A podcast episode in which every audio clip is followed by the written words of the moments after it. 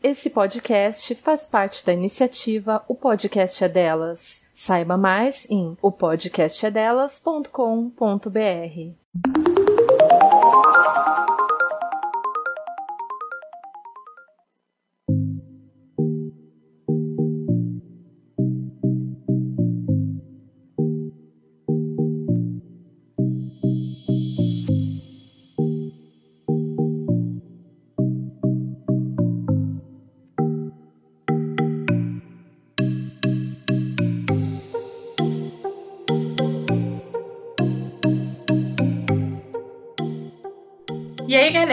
sou a Fernanda Braga. Eu sou a Helena Veríssimo. E você está escutando Segura Essa Barra, um podcast sobre polidense. Eu adoro quando dá certo. Muito ensaiada. Profissional, meu amor.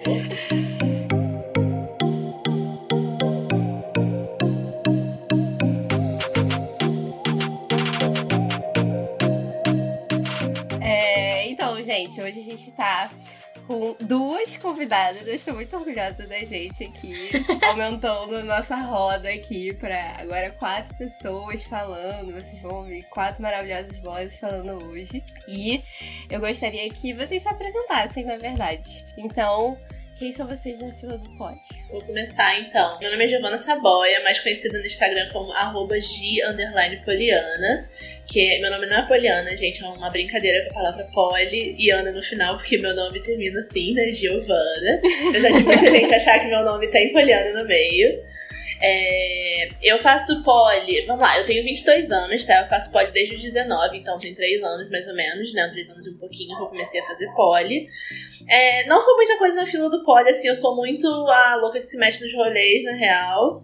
Então, assim, eu entrei no poli muito de paraquedas, né? Uma amiga minha que queria fazer aula, eu fui muito sem saber o que, que era, mas eu acabei me enroscando no, no, no rolê do polidense e fui ficando, né? E nesses três anos eu fui em vários eventos, eu acabei fazendo parte de equipe de evento, fazendo a cobertura das mídias sociais, e aí comecei a também me encontrar pra querendo trabalhar nisso também, então o polidense me abriu várias coisas. E durante um tempo também, um pouquinho mais de um ano, eu trabalhei no estúdio Policat aqui no Rio, na parte da secretaria, administração, né, dando um apoio para as meninas. E agora na pandemia estou fazendo as aulas online, né, estou sem o poli, assim, pura editamente, estou fazendo as aulinhas de flow work, de flex, mas a polidense em mim nunca morre, então estou só esperando esse momento acabar para eu voltar à minha persona pura e completamente polidense.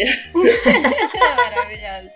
Ai, eu sou Larissa Siriani, é, eu tenho 28 anos, eu sou a cota paulista hoje, né? A gente tá deixando. Vocês estão deixando, eu vim aqui falar que é bolacha e eu não quero nem saber. É, eu sou escritora, sou youtuber, eu faço um monte de coisa da vida, geralmente voltados à literatura. E na fila do poli, eu sou a pessoa doida que resolveu fazer poli do nada, né? Eu saí de uma sessão de terapia um dia na, no ano passado, bem no comecinho do ano passado, a minha terapeuta nova perguntou para mim, mas né, o que, que você faz aí que é só para você? E aí eu falei, nada, entrei numa crise de identidade, tipo, peguei o endereço do primeiro estúdio de polidense que eu consegui achar que fosse num raio de 5 km, fui até lá e me matriculei. E, enfim, e aí hoje em dia eu tenho uma barra em casa, parcelada em 10 vezes no cartão, vou terminar de pagar na metade do ano que vem. É, é isso, entendeu? Nenhum arrependimento, já me machuquei várias vezes em casa, inclusive estou com o braço levemente contundido por causa de uma peripécia.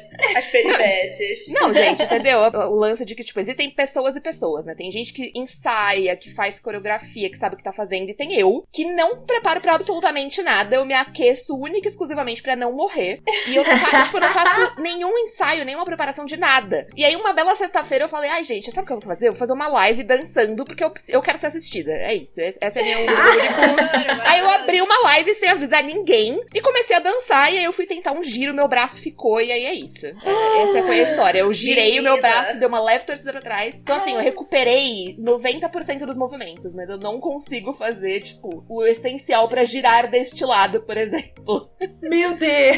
É isso, eu sou esse tipo de pessoa. E eu me auto-convidei pro podcast, também não me arrependo de nada. Larissa, você, você faz aula, é, fazia aula regularmente, presencialmente, né, no, no Metrópole? Sim, sim, sim, sim, sim. Porque, na verdade, assim, a minha história com o Polly, ela começou por causa da Natália Leal, né? Uhum. É, famosa Dancer in Hills, perfeita, que eu conheço há muitos e muitos anos por causa de, dos livros. Agora... Ah, a associação, né? Arroba Dancer in Hills. Porque a Helena fez, tipo, ah, sei quem é, e eu, tipo... É que aqui, eu acho muito engraçado como Pode tem, tipo, ser assim, a gente se conhece pelos Pelo nome de guerra, exatamente. É, eu, conhecia, eu conheço a Natália há muitos anos por causa de livros, porque ela tinha um blog, né, trocentos anos atrás, então gente, eu via a Natália... Esse babado? É, ela, ela tinha um blog literário. É, a gente se conheceu por causa de livros. Eu sigo ela. Ela é uma leitora voraz, gente. Ela é uma leitora voraz, é, é maravilhoso. Se ela no Instagram assim, ela lê pra caramba. E eu conheci ela, eu acho que deve fazer, a gente tá em 2020, se pá, faz uns 7, 8 anos, assim, que a gente se conhece virtualmente por causa de livro. E eu vi ela baby Polly ainda, né? É, vi ela, tipo, crescendo, postando foto e não sei o quê, até ela criar página. Comecei a seguir. E eu sempre fui muito, tipo, aficionada em ver as coisas dela de Polly, pensando longínquamente, tipo, gente, isso é um negócio que super não é para mim. E aí faz uns dois, três anos, eu mandei mensagem para ela, eu acho que deve ter sido, sei lá, 2017, eu mandei uma, uma mensagem para ela falando, amiga, é, você tem alguma indicação de estúdio aqui em São Paulo? E ela falou, olha, eu conheço o pessoal do, do Metrópolis, são tipo as melhores editoras, blá, blá, blá, fez toda uma propaganda. Aí eu falei, ótimo, nunca fui procurar. Muito obrigada, nunca mais falei nisso. Exatamente. Vamos fingir que isso não aconteceu. Mesmo porque, assim, né, já entrando aí no, no assunto do tema do podcast, eu de fato achava que não era uma coisa que, tipo, mulheres gordas seriam capazes de fazer. E era muito pelo, também pelo fato de que a única pessoa que eu conhecia que fazia, que era a Natália, era magra. Sim, né? Tipo assim, não tinha nem como ter algum tipo de comparação. Exatamente. exatamente. Eu conhecia ninguém, ninguém, ninguém. Então nem me, tipo, nem me ocorreu. E aí, quando eu resolvi, no dia, né, lá no fatídico dia 18 de da fevereiro. Crise de identidade. Da crise de identidade, que eu falei, vou, vou procurar um estúdio de polidense. Eu entrei no Metrópole. Aí a primeira pessoa que me recebeu lá é, foi a Val, que é a gerente atual do, do Metrópole. É uma mulher incrível. E ela me vendeu as aulas com, tipo, primeiro sendo ela, porque ela é uma mulher gorda. E segundo, tipo, a gente passeando no estúdio, ela me falou: Ah, é, tem uma professora aqui que só dá aula pra mulher gorda. Aí eu falei: Caralho, que maravilhoso, vou matricular. Não tive aula com ela durante, tipo, um ano. Sim. Mas você chegou a fazer aula com, com Fiz. ela? a, é a, Dia, a Dia né? Sásio, é. Ai, ela é maravilhosa, pelo amor de Deus. Eu quero muito fazer uma aula dela. Ela é maravilhosa. E é engraçado porque hoje em dia, assim, né, eu tive várias aulas com ela, eu tive a oportunidade de ter várias aulas com ela, mas eu só fiz aula de poli mesmo uma vez. É, porque ela só dá aula à noite. Também. Ela é do twerk. Então, depois que, que a gente entrou na, em quarentena, eu fiz aula com ela toda semana. Toda semana eu faço aula de twerk com ela. Mas aula de poli mesmo eu só fiz uma vez, porque ela só dá aula à noite. E eu não posso fazer à noite porque eu tenho faculdade. Então, tipo, não resolveu nada. Sim. É, eu lembro que eu fui a São Paulo duas vezes, né? Fui, fui ano passado, viajando mesmo, e fui esse ano por causa do Polytheater. E eu lembro que eu olhei as duas vezes se tinha como encaixar a aula da Di, não deu. E eu lembro que eu fiquei muito puta, porque eu lembro que no Polytheater, tipo, tinha uma aula dela que eu tinha olhado com bastante antecedência, só que por causa dos workshops da galera gringa, mudou o horário, e aí não tinha mais. Eu lembro que eu fiquei assim, ai, mano, mas eu não vou fazer workshop de gringo, eu não tenho nem dinheiro pra isso, deixa eu fazer uma aula com a dona Di, por favor. Não rolou, aí a gente aproveita outros momentos, né? Mas eu tô pra fazer aula de twerk com ela agora online também, aproveitando, né? Que não precisa sair de casa. É, gente, eu também queria falar que a Larissa, ela é a famosa madrinha do, do nosso podcast. que eu tava falando antes da gente começar a gravar. E que eu descobri que, na verdade, nem ela sabia disso. Tempo atrás. Um apadrinhamento espontâneo, voluntário, é desconhecido. assim, opa, sou eu. Não, mas porque ela ajudou a gente. A gente tem uma amiga em comum. Falando isso, beijos, Mel. É, saudades, inclusive. Responda meus áudios, por favor. É... a Mel vai te responder daqui a dois ignorada. dias falando, mano, eu, eu, tinha certeza que eu tinha te respondido e não respondi. É isso. é, de novo, né? Eu achei que eu tinha dado o feedback de que o podcast tinha sido produzido e estava rodando e tal, mas acabou que isso nunca aconteceu, porque provavelmente eu inventei na minha cabeça que eu dei esse feedback, na verdade eu não dei, mas é a vida. Bom, Fernanda quer falar do tema de hoje? Então, o tema de hoje é. Polidense é para pessoas gordas? Spoiler, a resposta é sim. Acabou o podcast. Exato, fim. Mas esse negócio que ela se introduziu, né? É, isso já foi um, um depoimento até de outras amigas minhas gordas, né? Do tipo. Que eu acho que eu só realmente fui pra minha primeira aula de polidense porque eu não tive esse pensamento do tipo. Eu não sabia o que era polidense direito. Então eu nem tive tempo de olhar e pensar, isso não é pra mim. Porque eu não sabia o que era, então eu não tinha nenhum pensamento sobre. Mas eu tenho várias amigas minhas gordas que hoje em dia fazem polidense que dizem que já conheciam e seguiam alguém, viam no YouTube, ou viam em filme, e que, tipo, elas não faziam aula ainda porque elas pensavam que não poderiam, ou que não tinha como, ou que era impossível para elas, ou que não ia, sei lá, nem poder entrar no estúdio, o que fosse, né? Então, assim, eu me conto até sortuda de eu ter. de eu nem ter tido tempo de criar esse pensamento, né? Mas eu lembro que a primeira vez que uma amiga minha gorda falou isso pra mim, tipo, não, eu fiquei um ano namorando no estúdio antes de entrar, porque eu ficava pensando, não, eu tenho que emagrecer. E eu, tipo, amiga, não. quem, quem te botou essa ideia, essa bulhufa na sua cabeça? Não, pelo amor de Deus. Mas como o pole surgiu para você, Gi? Então, eu sempre fiz dança, né? Assim, eu comecei a dançar aquela típica história de menininha que usa cola rosa, balé, 4 anos de idade e tal. Só que eu, eu fiz, era mais um. Assim, meus pais colocaram, né? E aí depois eu, eu saí, eu fiquei um tempo fazendo outras coisas. Eu nunca, apesar de gorda, né? Quebrando esse primeiro estereótipo, eu nunca fui uma pessoa sedentária. Eu sempre fiz natação, capoeira, jiu-jitsu, vôlei, enfim. Nunca fiquei quieta em casa. E até que um momento da minha vida eu tava fazendo jiu-jitsu jiu-jitsu e uma amiga minha virou, tipo assim, ah, e ela fazia balé, tipo, no mesmo lugar, praticamente, e era no mesmo horário. E eu comecei a ver que, tipo assim, ela se divertia muito mais do que eu me divertia no jiu-jitsu, que realmente não Aí eu falei, cara, eu virei pros meus pais e falei, eu vou sair do jiu-jitsu e eu vou voltar pro balé. E eles ficaram meio, tipo, o quê? Porque eu não sou a pessoa mais delicada e feminina do mundo, assim, né? Mas não, não tinha nenhum problema. Aí voltei a fazer dança e só tinha uns 13 ou 14. Aí fiquei, nunca mais saí da dança. E uma amiga minha, que era o contrário de mim, que sempre foi mais sedentária, né? Tipo, gamer, né? Ela até trabalha com isso hoje em dia e tudo mais. Ela tava sentindo falta de se mexer. E é engraçado porque, assim, ela é até, tipo, de nós duas, ela seria a pessoa mais magra, né? Tipo, quebrando de novo esse estereótipo. E, e ela quis uma coisa diferente, ela não queria fazer academia, né? E ela procurando, ela jogou no, no Google, tipo, ai, Tijuca dança, alguma coisa assim. E aí surgiu a Polycat, né? E essa minha amiga, ela, ela ama gatos e tudo mais. É um, pô, Polydent, tipo, um negócio muito diferente, tipo, divertido aparentemente, né? É, aqui perto de casa, tipo, ela ficou apaixonada pela logo, né? Quem faz a Erika, que é designer, essa minha amiga designer também.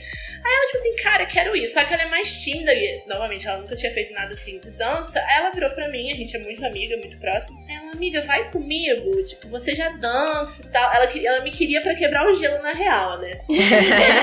e ela falou, tipo assim, ah, a, a aula experimental é gratuita e tal. Aí eu falei, pô, tá. Como eu falei, eu sou a maluca dos rolês, né? Me chamou pra um rolê, eu tô me metendo no rolê. Só que foi muito engraçado que essa minha amiga é muito pisciana, né? Assim, ela não tem o pé no chão. Então, tipo, eu que marquei experimental. O negócio era dela e eu que, eu que mandei mensagem. Eu que marquei experimental, marquei o horário. Eu que chamei o Uber pra gente ir, tipo.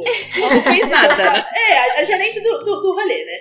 E aí cheguei lá e aí, assim, é, eu, minha primeira aula foi, como eu falei, na Polycat com a Roberta, né? A Ruba do Beta maravilhosa. E assim, eu, eu lembro que eu amei a, a, Beta, só que eu saí muito frustrada da aula, porque eu não fiz porra nenhuma, né? Assim, primeira aula, assim, se eu fiz um compasso bem feito, foi, foi muito. E a, a pessoa que, que já estava acostumada a fazer dança achou que ia chegar na Polydance e pensei, ah, vou chegar arrasando. Porém, não, não é mesmo? E eu lembro que eu voltei pra cá, tipo, minha amiga amou, porque ela teve até mais facilidade que eu, na real, porque ela era mais leve e tudo mais. E, e eu lembro que eu no Uber de volta pra casa, tipo, sei lá, nove e meia da noite, eu, tipo, nunca mais eu volto. Boladíssima. Tipo, isso não é pra mim e tal. Só que eu sou muito insistente nas coisas, né? Eu não gosto de, de desistir de nada. E eu falei assim: não, vou pagar um mês, vou fazer as próximas quatro aulas. Em quatro aulas eu decido. Se não for pra mim, não é pra mim, nunca mais volto. E se for pra mim, eu fico. Eu lembro que, tipo assim, meus pais nem entenderam, porque eu acho que da experimental, como não era a paga, eu nem expliquei o que, que eu tava indo fazer. Eu só falei, ah, vai sair cadastro. e aí, ah, tá bom. É, e aí eu voltei falando, e aí, claro, tive que falar com eles que na época eu nem tinha emprego ainda nem nada, né? E eu, eu falei pra eles, eles meio tipo, me olharam assim meio torto, aquela cara de interrogação, tipo, tá bom, meio estranho isso, mas tudo bem, vai lá. Graças a Deus eles não me travaram nem nada, até porque eu já tinha 19 anos, mas enfim. É, não teve nenhum comentário, graças a Deus. E aí eu comecei a fazer. E aí, tipo, na segunda aula já teve coreografia. E aí foi isso, gente. Me colocou pra dançar, falei, é isso que eu quero pra minha vida, muito obrigada, Deus, que me apresentaram no podcast Polydance. E aí eu nunca mais saí. Tipo, eu só parei de fazer aula agora, tipo, de poli explicitamente agora na pandemia, porque eu não tenho barra em casa. E quando eu fiz. Até quando eu fiz intercâmbio, eu consegui fazer umas aulinhas por lá. Assim, eu cacei um estúdio, eu fiz umas aulinhas, não foi tão é, consistente quanto aqui, né? Mas então nesses três anos e meio aí de polidência, eu, tipo, antes da pandemia eu não tinha ficado nem, sei lá, um mês sem fazer, né? Então foi realmente cair meio de paraquedas sem saber o que estava acontecendo e esbarrei numa das minhas grandes paixões dessa vida. Cara, eu acho que é muito assim pra todo mundo, né? Sei lá, a gente descobre, a gente fica tipo, ai, como eu vivi todos os anos sem isso. O que eu estava fazendo na minha vida? Larissa, eu não sei sobre o seu histórico com a dança. Você já dançava antes? Você já dançou? Então, eu sempre, eu sempre gostei de dançar. É... Eu odeio começar com essa frase, porque é muito tipo, eu sempre gostei de matemática. E aí eu virei lá, né? Engenheiro. É, não quer dizer nada, mas eu sempre gostei de dançar, assim. Eu, tipo, e, e, ao contrário da Gia, eu sempre fui, de alguma forma, um pouco do estereótipo da gorda sedentária. Porque eu não gosto de fazer atividade física. É, eu nunca tinha achado uma, uma, atividade com a qual me identificasse, assim. Então, eu passei por, por, uma fase da minha vida muito ruim, da pressão para emagrecer, que foi ali na, nos 16, 18 anos. Que aí eu fazia academia forçada, eu ia, tipo, porque, não, precisa fazer atividade física, porque senão você não vai perder peso, se você não perder peso, você vai morrer, sei lá. É, então eu fui naquilo, né? que é uma lógica maravilhosa. Exatamente, sem pressão. E aí, uma boa parte, tipo, da minha, do meu processo de, de aceitação e de lidar melhor com a minha autoimagem, ele também passou por eu parar de fazer coisas que eu não queria fazer. Então eu parei de ir para de frequentar a academia, enfim, de fazer exercícios que eu não gostava, só por fazer, porque era, tipo, era uma coisa que fazia com que eu me sentisse mal mesmo. É quase é... uma punição, né? Exatamente, era tipo, olha aí, você tem que se fuder porque você é gorda, então vai lá e paga 10 na academia, vai fundo. É... Então era uma coisa que era, tipo, que era muito pesada, assim. É, é, é aquela sensação, assim, não quero interromper, né, mas tipo, você vê a pessoa magra fazendo academia e vê ela curtindo e você não consegue, a gente pensa, tipo assim, ah, é porque eu sou gorda, né? Então, tipo, claro que isso vai ser ruim para mim, porque eu mereço ser punida, então Exatamente. a atividade física sempre vai ser péssima. Exatamente. E, e é uma, uma coisa que é, tipo, que é muito difícil de você começar a entender que, tipo, a atividade física, ela não tem que ser uma coisa punitiva, ela tem que ser uma coisa que, além de fazer bem pra sua saúde, ela também tem que ser boa pra sua saúde mental. E eu nunca tinha achado uma coisa que fosse boa, né, pros dois lados. Mas eu sempre tinha, sempre gostei de dançar, eu, eu fiz aula de dança contemporânea na escola, é, tinha aula extra, né, aula de teatro, aula de dança, eu fiz aula de teatro e de dança por muitos anos. Era uma coisa que eu adorava, assim, é, eu tenho várias fotos de apresentação, vários lookinhos de apresentação guardados de quando eu era mais nova, achava o máximo. É, mas é aquela coisa, né? Como eu falei, eu fui crescendo e fui engordando, e aí eu, eu criei essas noções por causa de coisas que as pessoas me falavam, de que eu não podia ou não pertencia a certos lugares. Então, a dança é uma coisa que, tipo, eu sempre gostei de fazer, mas eu achava que eu não pertencia a um ambiente de dança, porque eu só conhecia pessoas magras que faziam dança, e porque eu achava que, tipo, todos os ambientes de dança seriam automaticamente gordofóbicos. Isso foi uma das coisas mais difíceis para mim no começo do, do poli, porque assim, eu entrei num surto. Aí eu fui fazer aula, de, aula experimental, meio que no pensamento da Gia, assim, de tipo, ah, né, se eu não gostar, é isso, paciência. Então eu tentei manter a mente aberta depois de, tipo, duas sessões de terapia muito intensas.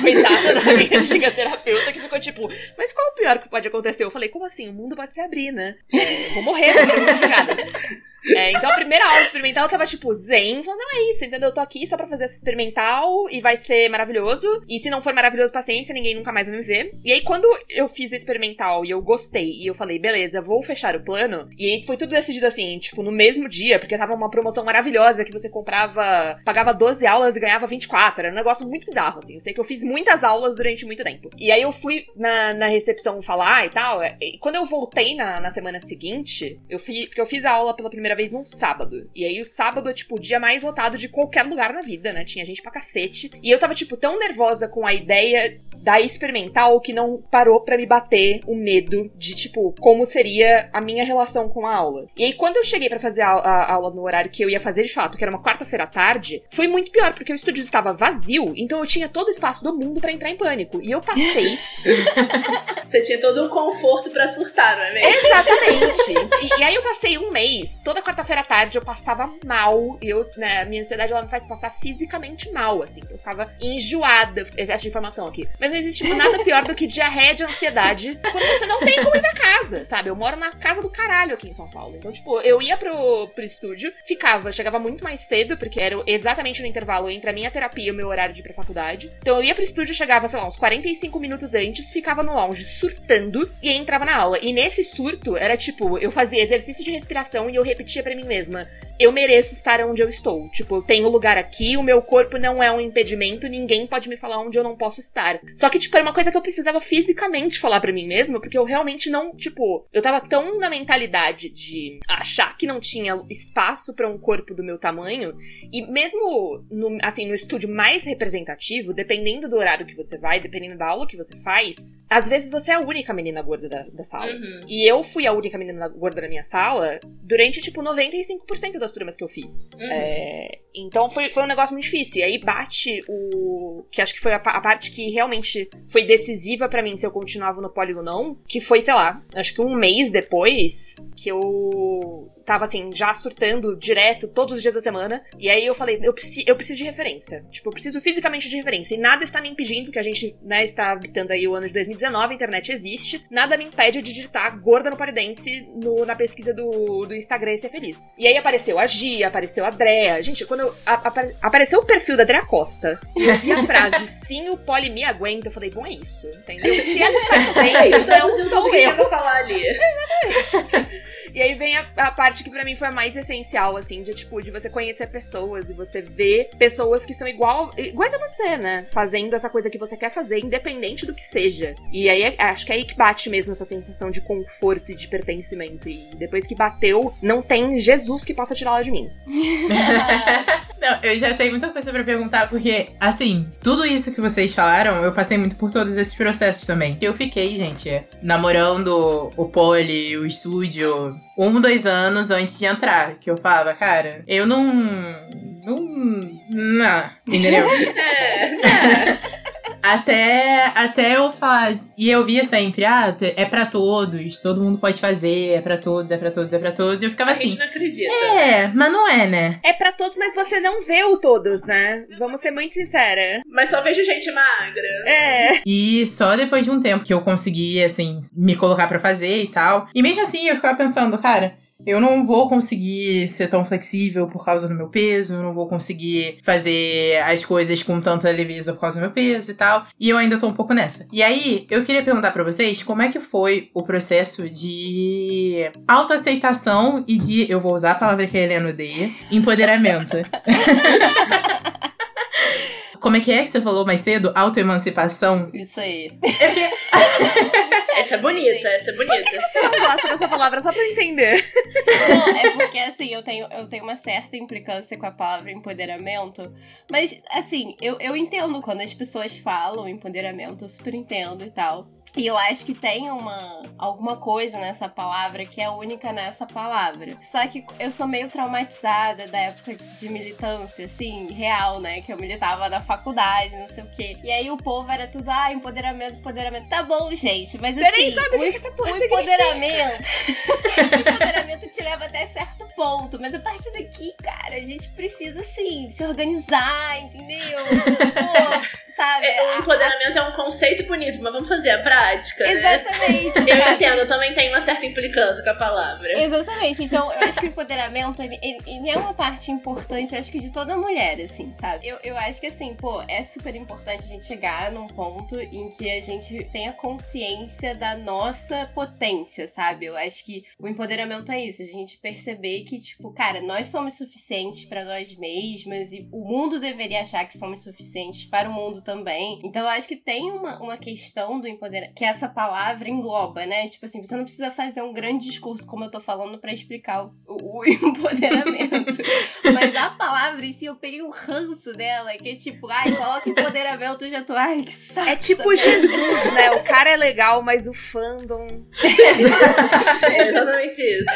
A ideia da palavra é legal, mas ela já foi tão batida e tão usada erradamente que, olha. Exato. Mas era isso, eu queria saber como é que foi esse processo pra vocês, como, como é que é, né? Porque porque eu acho que é um processo contínuo e constante. E de, assim, pensar, de chegar num ponto em que você tá confortável no seu próprio corpo e pensar, não, eu não tenho que emagrecer pra ser aceita, não, eu não tenho que passar por um monte de coisa que simplesmente não é legal. Ai, eu só ia começar dizendo que assim, eu não sei porque eu não cheguei aí ainda.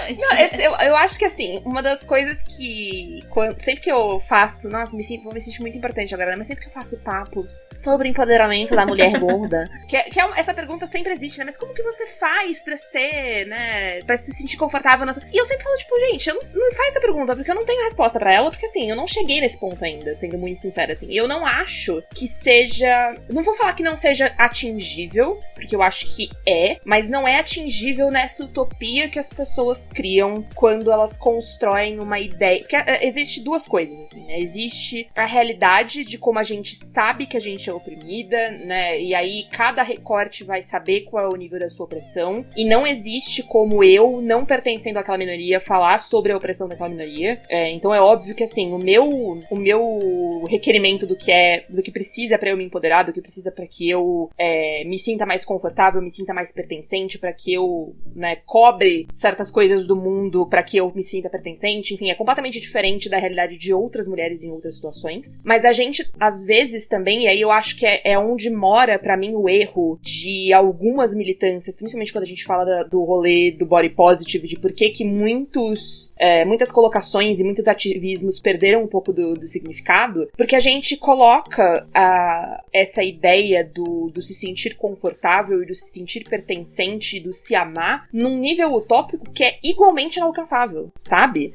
E assim, é, eu não sei se em algum, algum momento a, eu, Larissa Siriani, tendo os problemas de saúde mental que eu tenho, tendo o histórico que eu tenho, vivendo no mundo que eu vivo, eu vou chegar num momento em que eu possa falar para vocês, não, gente, hoje eu estou 100% confortável na minha pele, é, não mudaria nada, tipo, tô confiante, tô... porque não, não é real, né? Eu acho que o que a gente tem são dias melhores e dias piores é, e uma consciência maior sobre o que, que pertence a gente e o que, que pertence às outras pessoas, assim. Eu acho que hoje hoje é, eu entendo melhor, nem sempre, existem ali os meus limites também, mas eu entendo melhor quais são as coisas que pertencem a mim e quais são as coisas que eu importei de outras pessoas, né? Que eu importei, né? Peguei emprestado aí do que me falaram, do que o mundo me mostrou, fui pegando, fazendo esse apanhado, mas eu tenho uma consciência maior sobre quais são os, os meus discursos e o que, que eu reproduzo porque é dos outros. Mas esse conforto, especialmente assim, no que diz respeito, por exemplo, à dança, é um conforto que não existe existe 100%. Que não só eu sou. Uh, eu fui programada durante 28 anos para odiar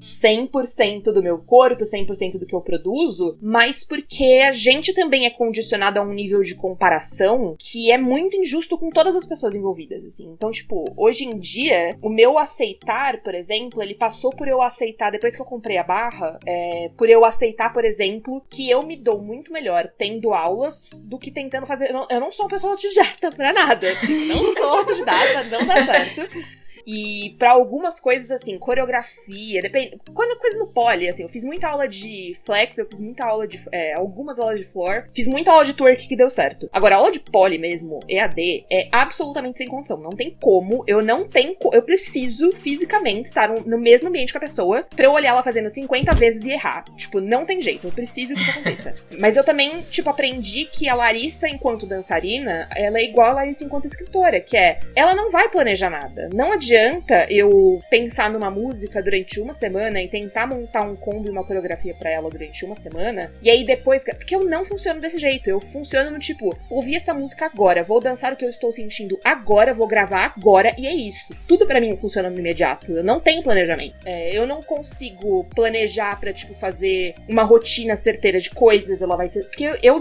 né, eu funciono assim na vida. Então, respeitar o meu limite e a maneira como eu coloco a minha rotina e a maneira como como eu construo o meu individual, sem ser a Larissa aluna, mas, né, a Larissa dançarina, e aceitar que existe uma Larissa dançarina, também foi, foi uma parte muito importante, assim, porque é, eu acho que uma das coisas que eu mais sentia vergonha no início, assim, que mais me bloqueava na hora de postar vídeo, na hora de olhar para mim mesma, não era tanto o eu me achar mais fraca do que as outras pessoas, ou menos flexível, porque isso tudo eu já sabia que eu era, né, assim, e nem comparando com outras pessoas, eu já sabia que eu não tinha muito força, porque eu não era uma pessoa né, exatamente ativa. Eu já sabia que eu era uma pessoa que tinha um preparo físico ruim, porque eu não fazia atividade há, tipo, 10 anos. Eu sabia que eu não era uma pessoa muito flexível. Então, tipo, notar essas mudanças corporais foi muito fácil. Mas como na minha cabeça, eu sempre fui uma pessoa que gostei muito de dançar, e eu tinha na, na minha cabeça essa ideia de, tipo, ah, dançar é uma coisa que eu sei fazer, naturalmente. Tipo, o meu corpo sabe se mexer. A partir do momento em que eu comecei a assistir a mim mesma dançando, né? Você não só o assistir no vídeo, mas olhar no espelho, eu comecei a pensar, tipo, filha, você não sabe dançar, não. Você, tipo, tem a graciosidade de um pires, sabe? tipo, não, cara, um Golden Retriever dança melhor do que você. O que, que é isso? O que você tá fazendo?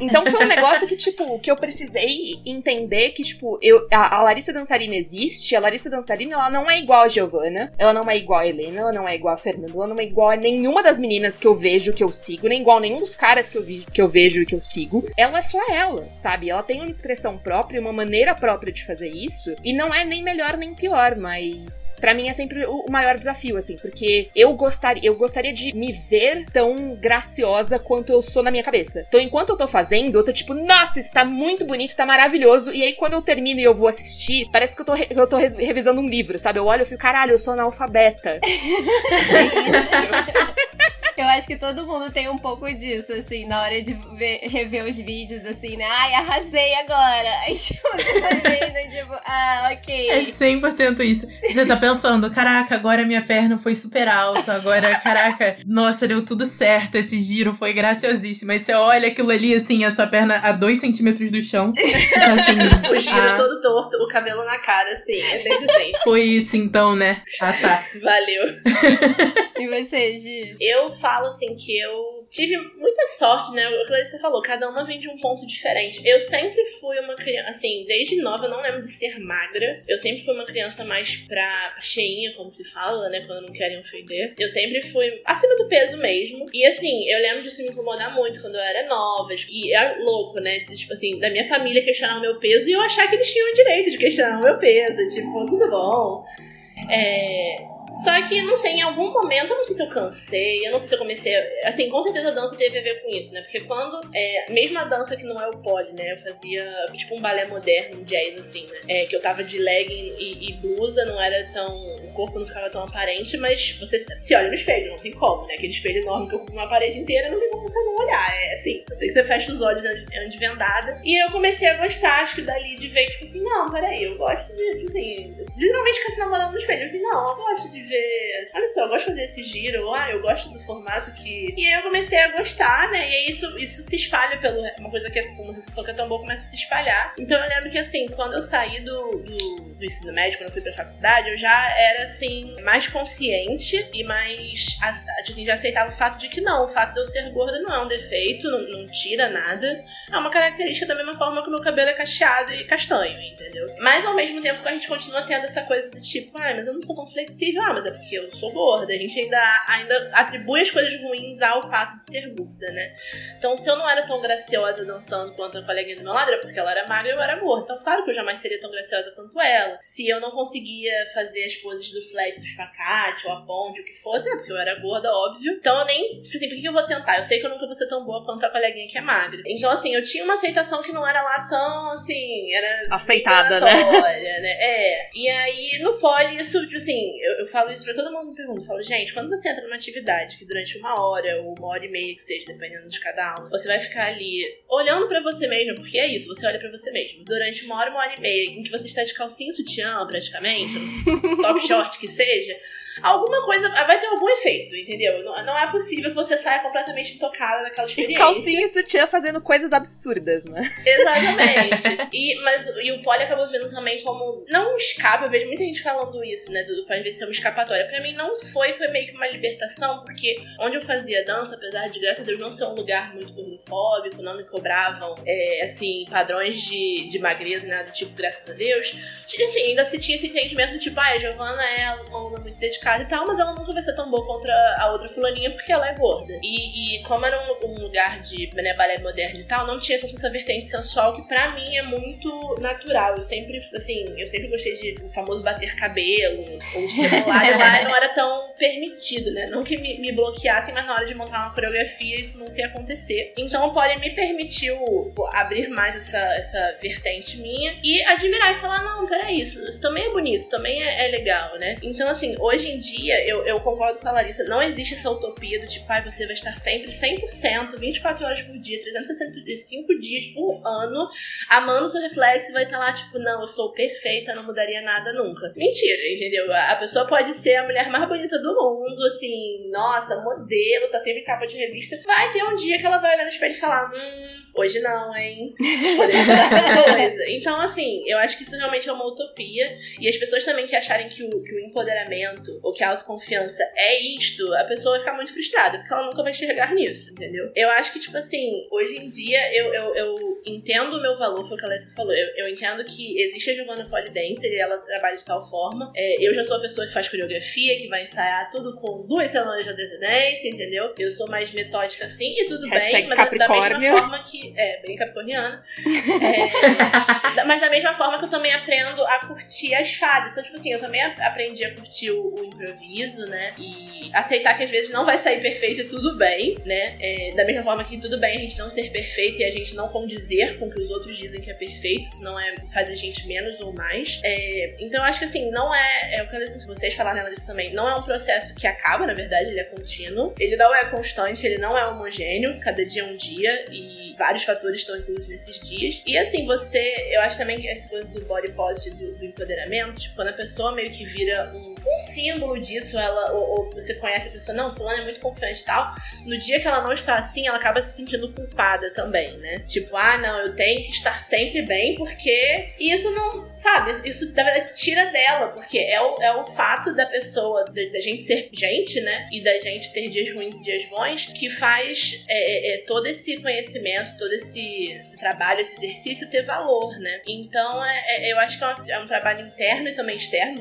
é o que ela falou, tipo, de procurar referências, representatividade é muito importante, pelo amor de Deus. E você aceitar que cada dia é um dia, que você. e que você tem lugar sim. Se você decidiu estar naquele lugar, então você tem lugar ali, né? Se a pessoa tá dizendo não, você pode muito bem virar pra ela e falar, não, mas me explica por quê. Por que, eu não teria lugar aqui? E provavelmente eu não faço mais isso, não. É. Pra mim é tipo, mas não tem lugar aqui, tava tomando seu cu. Que exatamente argumento a pessoa, a pessoa vai falar a razão e a razão vai ser esdrúxula. Porque, tipo assim, vamos dizer que no Polidense se alguém virasse pra mim e falasse, ah, você não tem lugar aqui. Eu virar, mas por que, eu não tenho espaço no, no, no, universo do Polidense? E a pessoa, sei lá qual ia ser o motivo, não ia ser um motivo suficiente. Eu ia rir e falar, então, é, você não tem a menor base pra falar esta merda, então licença que eu vou entrar e vou fazer Polidense, entendeu? É isso, é um processo, é aceitar que a gente tem potências sim, e que a gente pode estar no lugar sim, e que a gente tem todo o direito de ir lá e, e brigar, e se a pessoa não vai abrir a porta, a gente vai chutar e, e arrombar a porta, entendeu? Eu acho que Maravilhoso. é um pouco isso. A gente vai chutar a pessoa e arrombar a porta.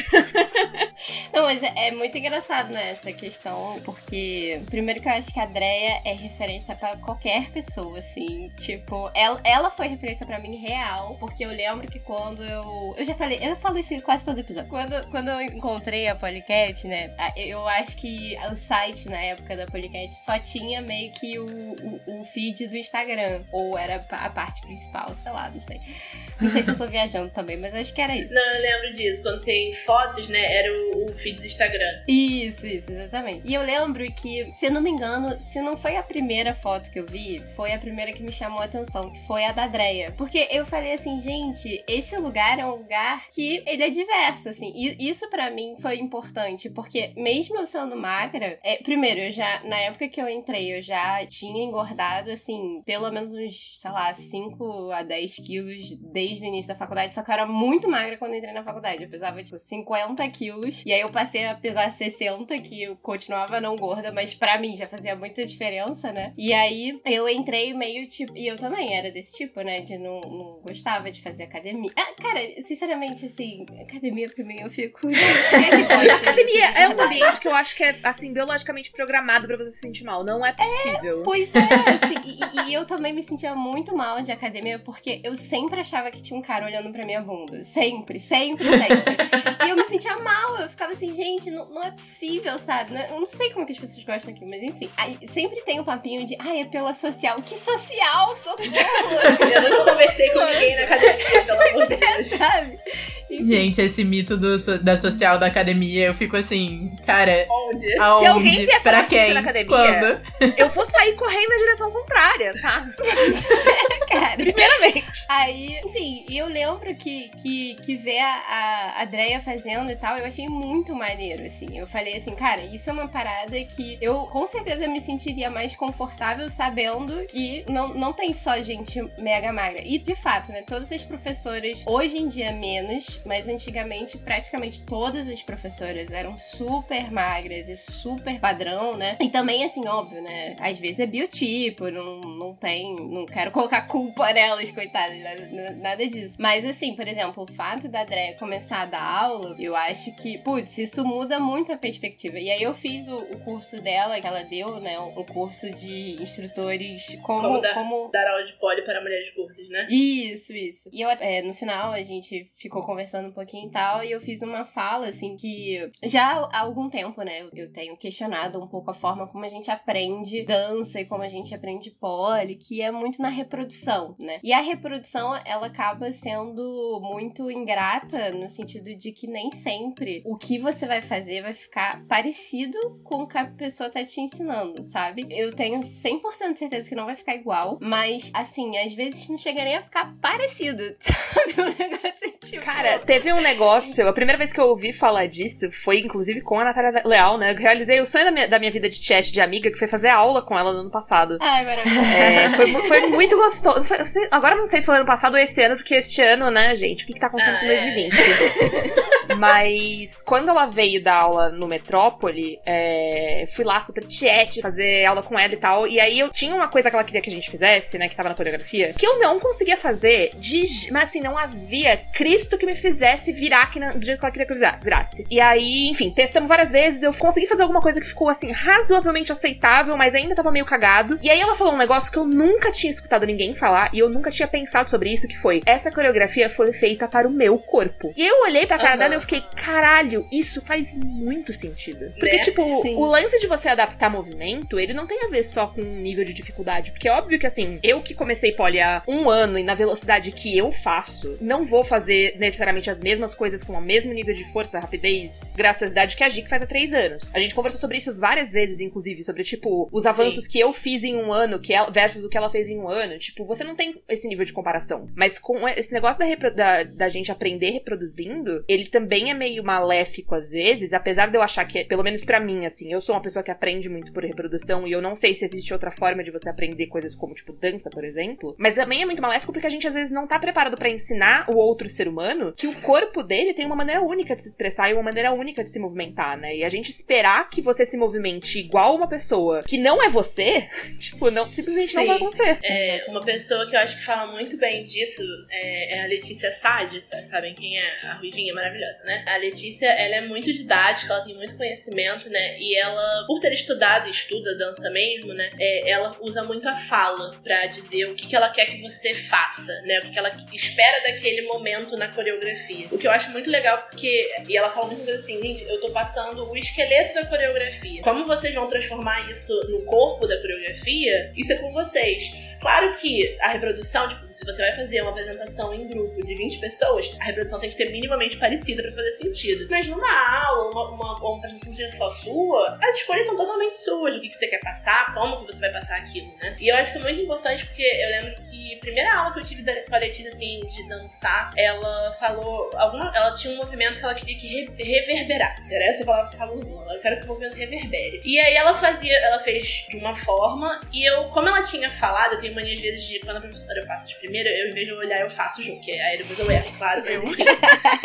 e, aí, e aí eu reverberei de outra forma, enfim. E ela, eu lembro que ela, tipo assim, ela falou, é, gente, tá vendo que, que a Giovana fez de uma forma e eu nem- não lembro quem era a outra, mas enfim, a fulana fe- fez de outra forma. É isso que eu quero, eu quero que seja natural pro corpo de vocês. Porque nessa coreografia eu não tô aqui pra, pra fazer vocês me copiarem ou porque eu quero passar uma coisa específica. Essa coreografia tem tais intenções, né? Na época, acho que era uma coreografia de MPB até. Mas como vocês vão passar isso, que linguagem que vocês vão usar, é a escolha de vocês. E eu acho que isso é muito importante, às vezes a gente acaba esquecendo, né? E essa coisa que a Larissa falou, eu já escutei esse jeito de falar, né? De tipo assim, eu fiz a coreografia pro meu cu. E isso na verdade faz total sentido, não só no sentido de uma pessoa gorda ou magra, mas os corpos são diferentes não só nesse quesito, né? Dando um exemplo assim, bobo, você tem, por exemplo, lá da Polycat a Vanessa, que é uma pessoa alta, magra, que tem, assim, a proporção do corpo dela, ela, é, ela tem mais perna do que tronco, né? A perna dela é extremamente Inclusive, longa. ela tem 100 mil metros de perna, meu Deus do Não, céu. é, a Vanessa realmente, ela, ela, assim, é um pouco de Vanessa na perna, na real. você tem, e você tem a Erika, que é igualmente, assim, as duas têm mais ou menos o mesmo tempo de poli, as duas são professoras há, mais ou menos o mesmo tempo, as duas, assim, são pessoas excelentes, né, as duas já ganharam campeonato e tudo mais. Você vê elas dançando a mesma coreografia, não vai ser igual, apesar de elas terem talvez a mesma capacidade pra vários movimentos, né, porque cada um tem uma linguagem, um formato de se mover, tem um corpo, tem uma linha, tem uma preferência, então eu acho que a gente é, tem que ter muito cuidado com isso, porque principalmente a gente que é gorda, né, a gente talvez no primeiro momento vai colocar a culpa do tipo, não, não tô fazendo igual porque eu sou gorda e aí eu tenho menos capacidade mesmo. Mas não, às vezes é porque você dança diferente. Isso não é nem menos nem mais. E nem, nem sempre o fato de você ser gorda é o motivo disso, é o natural. A, a, você não, nunca vai ter a Di, por exemplo, a dona Di, dançando igual o Renas, porque não faz o menor sentido querer comparar, entendeu? Nem histórico, nem corpo, nem linguagem. Porque tu vai comparar o quê? Entendeu? Comparar uma banana e uma maçã, sabe? É, literalmente elas são frutas, ok? Mas. Não, e você compara mesmo duas pessoas gordas, né? Você não tem o, o mesmo. Tipo, por exemplo, eu acho as minhas duas Histórico referências. corporal, né? É, as minhas duas referências, por exemplo, pra, tipo, pra dança sensual são a Di, que eu acho ela, tipo, mano, um ser humano mega iluminado, que faz qualquer coisa, eu fico, tipo, meu Deus do céu, queria te dar uns pegas. E uma pessoa nada a ver, que nem é do Poli, que é a Liso, eu acho ela, tipo, uma criatura extremamente sexy. E são sensualidades completamente diferentes. São duas mulheres gordas que têm, tipo, vertentes diferentes de dança, que têm vertentes diferentes, né? E hum, formas diferentes de se colocar, né? A gente. é, eu acho que o o problema, na verdade, pra mim, é sempre que a gente fica procurando é, nas referências que elas não sejam referências, mas que elas sejam fonte de comparação ou que elas sejam um, um espelho do que a gente quer ser, sabe? Então, tipo, ah, eu quero dançar tão bem quanto fulano. Eu vejo a Letícia, por exemplo, dançando desde o primeiro dia. Ela foi uma das primeiras pessoas que eu segui também. Ela tem uma naturalidade pra dançar que parece que, tipo, a Letícia se dança. A Letícia dança como eu sinto que eu escrevo. Que é, tipo, é uma coisa que é parte dela. O corpo dela nasceu pra se movimentar e se expressar daquela forma. Eu acho maravilhoso. Se eu tivesse que apontar, tipo, uma pessoa que eu gostaria de dançar como, seria ela. Vou chegar nesse nível? Talvez não, porque o meu corpo não é o dela, né? A gente tem Sim. que colocar essa separação também sobre o, o que é aspiração e o que é o, as nossas né, metas, as nossas inspirações e o que, que é possível de fato. Sim. Teve uma vez que eu conversei com a Letícia até, a Letícia Sade, né? Que justamente, assim, que eu conversei com ela foi, foi bastante essa questão de que, assim, o que me passou, né? Porque é, eu não tenho histórico de, de dança, né?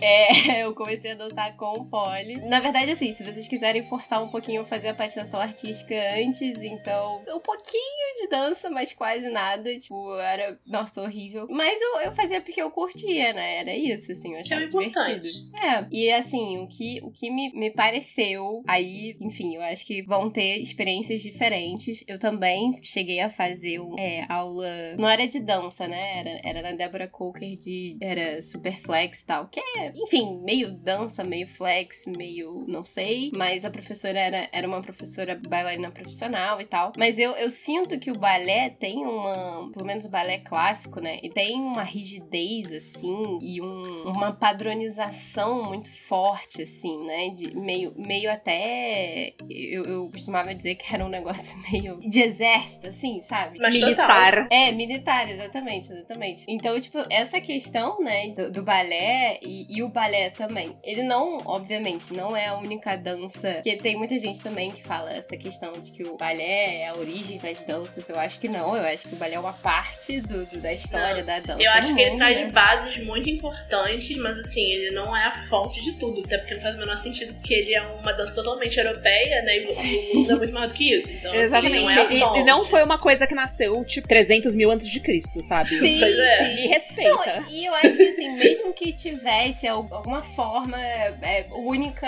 da- da dança que desse origem a tudo, mesmo assim, eu acho que tá, hoje a gente tem um monte de dança e tá bom, o balé tá ali no lugar dele, valeu, falou, eu tô aqui no meu outro lugar, sabe?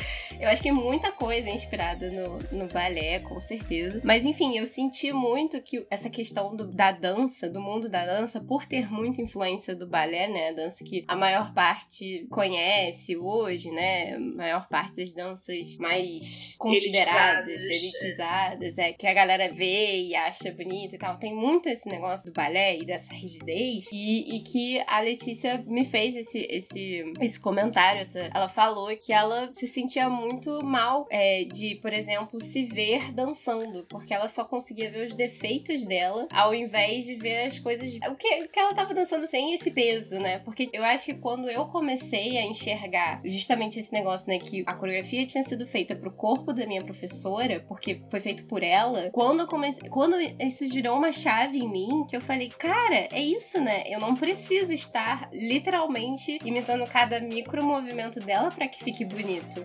Eu vou ter uma. Eu vou ter uma Helena dançarina e ela existe e ela nunca vai ser igual a nenhuma outra dançarina, como a Melissa tinha falado, né? E aí eu acho que isso tirou um peso das minhas expectativas na minha própria dança, né? No sentido de que, cara, o que eu for criar vai ser pra mim. E beleza, pode ser que eu não goste num primeiro momento, mas talvez se eu trabalhar um pouco e tal, lapidar, pegar uma referência aqui e colar e tal. E que isso, assim, é realmente a gente tratar a dança como uma, uma, uma expressão individual de cada um, né? E não uma coisa que você tem que seguir, assim, não, você tem que dançar exatamente igual a fulano de tal, né? Eu acho que no, no corpo gordo isso eu acho que é mais. se espera mais disso, porque é, justamente fisicamente falando, vocês não estariam dentro desse padrão, né? Mas que é isso, cara. A Giovana, que dança há muito tempo, mano, ela pega a coreografia muito mais rápido que eu, é ridículo, entendeu? Ridícula ela.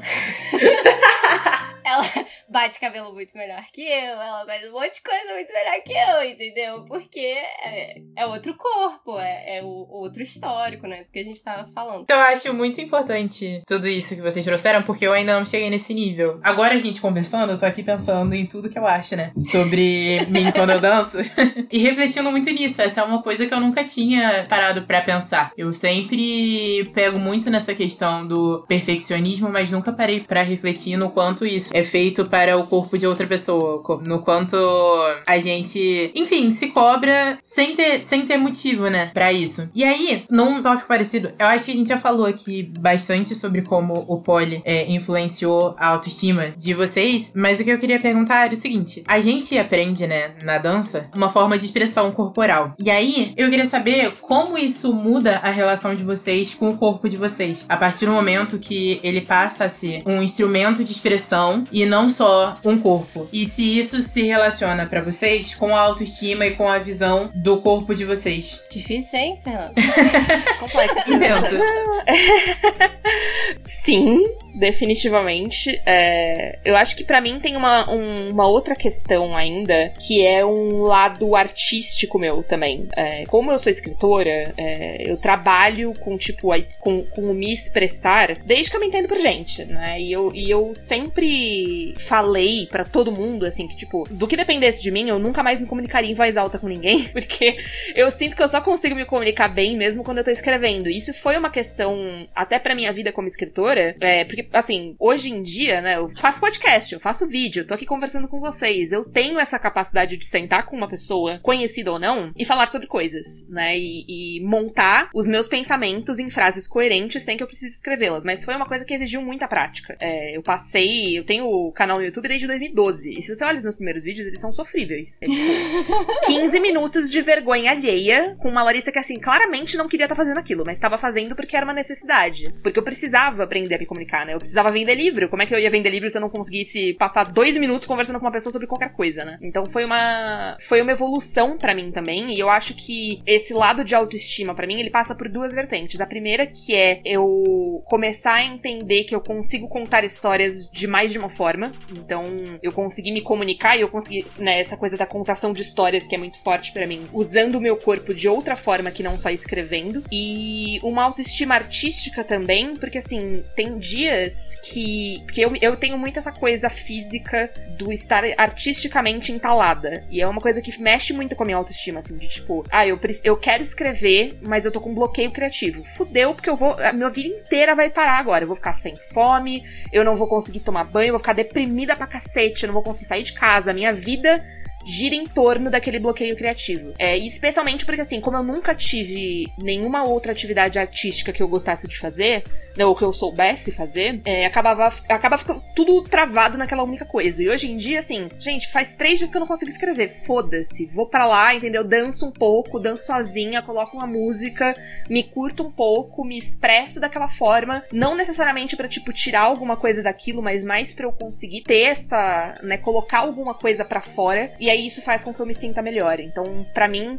tá muito atrelada à autoestima por causa disso, por causa da, desse lado de veia artística minha, que precisa de dar uma vazão de alguma forma. Também porque eu acho que, tipo, é o que acaba me salvando muitas vezes, assim, como eu não sou, especialmente agora, né, que a gente tá em tempo de quarentena, eu não consigo muitas vezes aprender coisas novas é, no poli, porque o meu aprendizado ele passa muito pela presença, né? Eu não, eu não sou uma pessoa que funciona muito bem com, com ensino remoto É, sofri muito nessas últimas, nesses últimos meses tentando aprender de casa. É, então, assim, eu não tô aprendendo nada novo. Eu não consegui aprender a fazer nada novo no poli. Não tem nada que eu esteja praticando que já não fossem coisas que eu já sabia. É, e isso dá uma frustração às vezes, porque você sente, tipo, às vezes eu sinto, tipo, perdi quatro meses, sabe? Eu poderia estar tá avançando, podia estar tá melhorando com alguma coisa, mas eu não consigo porque, né, o, a situação atual não me permite. Então, quando eu tenho essa oportunidade, esse, principalmente essa visão de que existe algo na dança que é de comunicação e não só de, de aprendizado de força, sabe? É, eu tenho essa impressão de que, tipo, não foi tempo perdido, porque eu passei esses quatro meses desenvolvendo a minha linguagem. Então, se eu assisto as coisas que ou foram aulas que eu tive online e aí eu transformei pro meu corpo, ou coisas que eu improvisei na hora, ou, né, se eu, se eu assisto o, o que eu produzi nos últimos quatro meses, eu enxergo a cara da Larissa dançarina naquilo. Eu, eu enxergo essa coesão do que eu quis fazer. E isso faz com que eu me sinta automaticamente melhor. Porque aí é, é tipo, puta, olha só, né? Você pode não ser perfeita, você fez um monte de coisa cagada. Aquilo que a Fernanda tá falando, né? seu pé não subiu nem dois centímetros do chão, mas você fez uma coisa que tem a sua cara. Então faz com que eu me sinta muito melhor, sim. Eu acho que antes do poli, da dança geral, mas mais do poli, né? É, o meu corpo era a coisa ruim, né? Porque, tipo assim, eu sempre fui uma boa aluna, sempre fui uma boa amiga, sempre fui uma boa filha, porém eu era gorda, né? Então, assim, é aquela famosa, tipo assim, ah, você é tão linda de rosto, então o problema era o corpo, não é mesmo? E, e eu acho que, assim, quando eu comecei a entender que era este corpo, este corpo aqui, sem ter emagrecido, sem ter mudado, este corpo que me permitia fazer, dançar, que é o que eu amo fazer, me comunicar. É, e, e, a dança também me trouxe coisas muito boas, né? Me trouxe novas amizades, me trouxe experiências novas eu comecei a ver, tipo assim, mais coisas boas do que coisas ruins sobre o meu corpo. E comecei, assim, eu nunca tive uma, uma, uma, uma relação muito negativa com o corpo, graças a Deus, assim. Mas eu, eu via ele como uma coisa ruim, né? Como errado. Isso parou, tipo, não que, como eu falei, tem dias e dias, não que tenha dias que eu olho pro espelho e não fale, ah, eu podia diminuir isso aqui, ou ah, eu podia aumentar aquilo ali. Mas eu acho que, assim, é, é, é uma relação hoje em dia muito mais tranquila e muito mais entendendo que, tipo, muita coisa é influência exterior e não exatamente o que eu sinto, né? Tanto que, tipo assim, eu. Esse ano passado eu meio que voltei pra academia de um modo muito mais positivo. Não que eu ame academia, não é isso que acho bem difícil. Deixa claro aqui que ninguém aqui ama academia. É, exatamente. É, mas eu quis ir, eu tô. Assim, ninguém me pediu, ninguém me falou. Eu tive a atitude de ir pra academia porque eu, eu, eu, comecei a entender que assim. E eu lembro que eu fui, eu fui, deixei bem claro que, tipo, eu não vim aqui para emagrecer, mas eu percebi que, tipo, este corpo já me permite tanta coisa. Ele é capaz de mais coisas ainda, mas fazendo academia para ficar mais forte ou ficar mais ágil vai me ajudar nisso. Tanto assim, eu, eu tava fazendo academia assim bem frequentemente, tipo, quase todos os dias. Não tava emagrecendo, porque essa não era a, a, o objetivo mesmo, mas eu, eu ficava feliz com assim, pô, tipo, tô pegando mais peso, ah, a escala na barra tá ficando mais fácil. Então, assim, a relação mudou pra uma coisa melhor, porque o corpo passou a ser o meu caminho de expressão. Como talvez uma pessoa que cante vai sempre tre treinar a voz, né? É, é, eu, eu imagino que a pessoa que canta profissionalmente se, se expressa assim, né? Com certeza ela se divirta muito mais cantando de fato do que fazendo os exercícios vocais e as aulas de canto. Mas ela entende que aquilo ali é necessário, né? Da mesma forma que a Larissa que escreve, com certeza é, o que ela estuda ou já estudou de escrita é muito mais divertido para ela. Escrever e ver o trabalho pronto, ver um livro sendo curtido e tudo mais, é muito mais divertido do que você fazer uma aula de gramática, com certeza. Mas é a aula de gramática que vai te permitir aquele, aquela, aquele resultado tão bom, né? Então eu acho que, que o poli e a outras danças, né, me vieram para me fazer entender que o corpo, ele é o que a gente faz dele, na real, né? Então, assim, se a gente quer uma. Se a gente entende ele como um caminho, como uma porta, como uma boca de fala, entre aspas, a gente vai usar ele dessa forma e vai tratar ele assim, né? Agora, se a gente entende nosso corpo como um defeito, como um peso, como uma coisa ruim, a gente também vai tratar ele dessa forma. Então, eu acho que, que nesse quesito, assim, de autoestima em relação com o corpo, o poli me veio para fazer essa reflexão e me, me ajudar nisso, né? A tornar essa, essa relação positiva. Assim, o saldo, como eu falei, tem dias ruins, claro, mas que no final o saldo quase sempre é um saldo bom, né? De eu, de eu estar é, minimamente satisfeita e, e em paz com o meu corpo.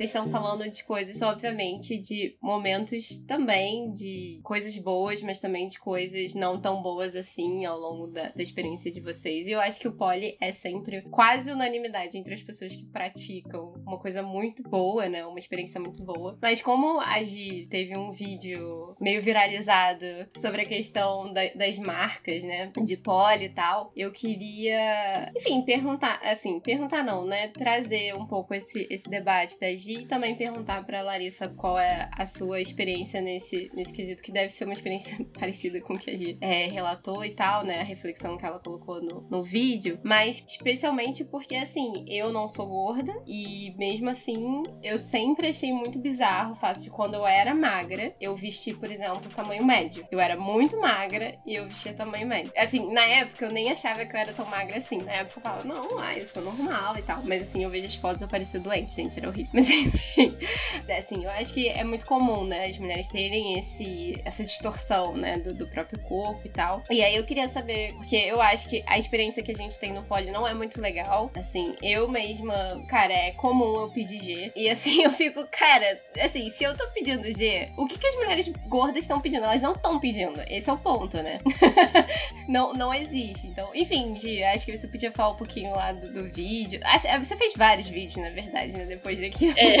Não, eu, tenho, eu, quero até fazer mais, mas me falta, faltando disposição e tempo, mas enfim. É, esse vídeo eu trouxe questionando as marcas, não de forma a, a. Até deixei isso bem claro, né? Não de forma a atacar mas de perguntar mesmo do porquê que eu não via pessoas gordas nas campanhas e tudo mais, né? É, não, não é um 100%, mas enfim. Porque assim, a realidade é, existem pessoas gordas no poli, graças a Deus cada vez mais, né? Eu e Larissa somos provas, mas eu posso, hoje em dia eu consigo falar 10, 20 amigas minhas de cabeça que são do poli e são gordas, né?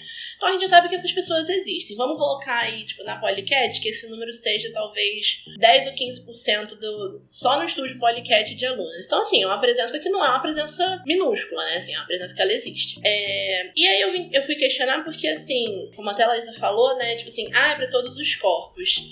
Será mesmo? Porque assim, a gente tá vendo ali que não, não tá batendo muito, muito a tecla, né? Eu até acho que, tipo assim, se você for em página de estúdio, né? Que estúdio que reposta as alunas, você acaba tendo uma representatividade, porque não tem como fugir daquilo, né?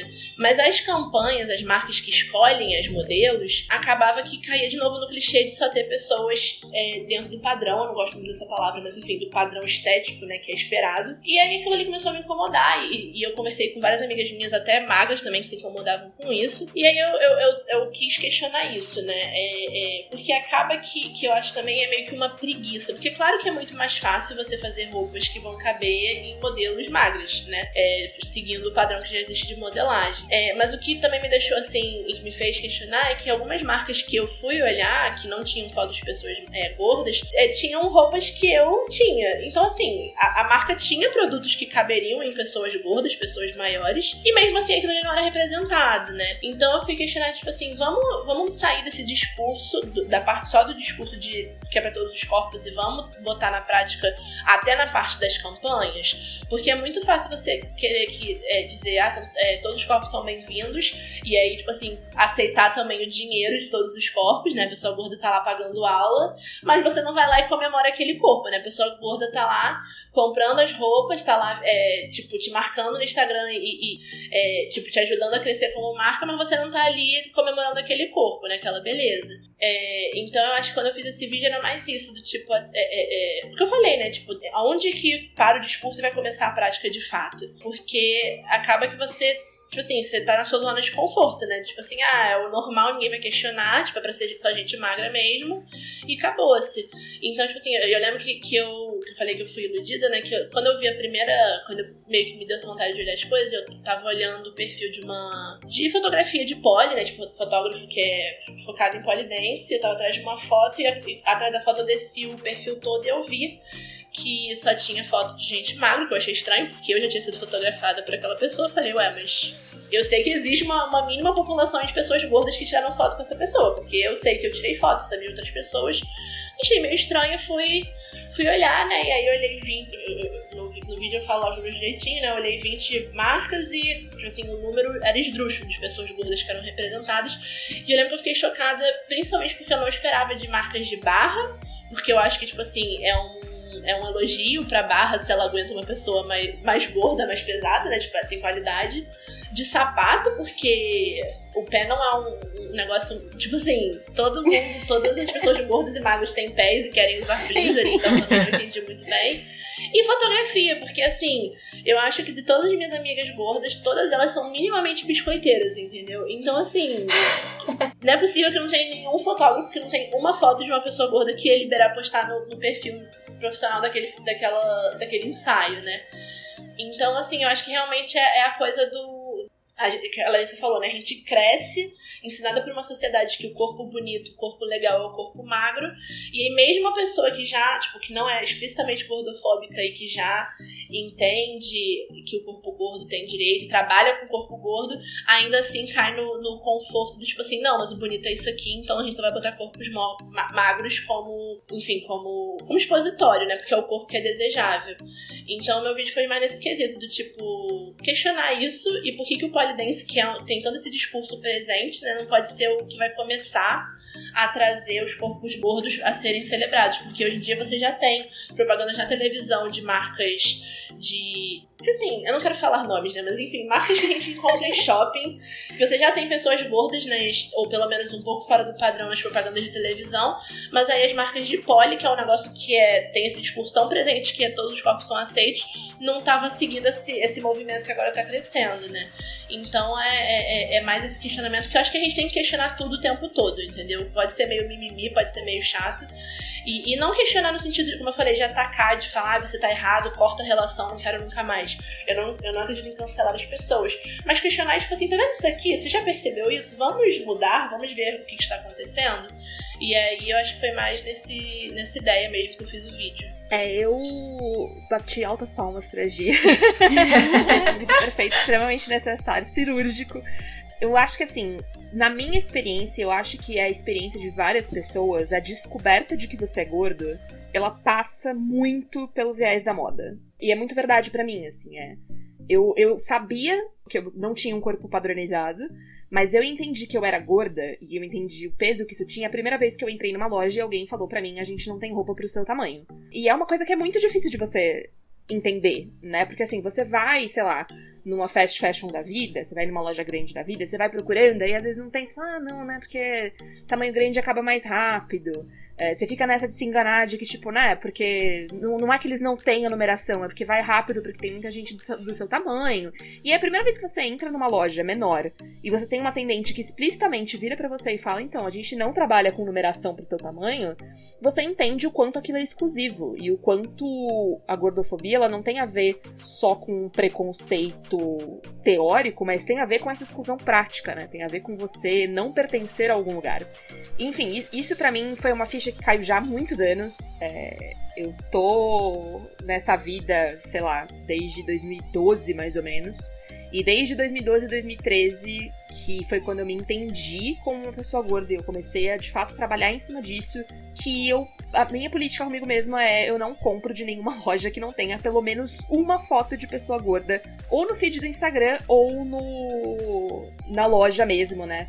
Porque para mim assim, não adianta, não resolve absolutamente nada você ter uma numeração grande ou pseudo grande se você não me mostra isso. Você pode ter uma numeração que vá até 64. Se o seu feed for todo com pessoas 36, 38, eu não Como vou comprar. É. Exatamente. É, porque eu não vou me. Da mesma forma como eu não entro mais em loja que não tem manequim gordo. É, se só tem manequim magro, não, não entro, porque eu não sou obrigada. E outra coisa que, que aí já se tornou uma política mais recente de outras coisas, que é, é, eu não dou meu dinheiro pra marcas que se dizem inclusivas, mas aí você vai ver e o, o inclusivo deles é tipo, a gente serve até, sei lá, numeração 50. Tipo, cara, KKK. 50, eu sou 50. Né? Enfim, eu não- eu- eu perdi um puta peso por causa de depressão, mas eu, eu, tipo, usava tamanho 50 até eu comecei esse ano. E eu não sou uma gorda grande, eu sou uma gorda pequena, né, em comparação Sim, a gente com ainda tem esse pessoas. privilégio, né? Exatamente. Tipo, eu consigo comprar coisas na maior parte das lojas porque um GG normalmente me serve, dependendo de um 48.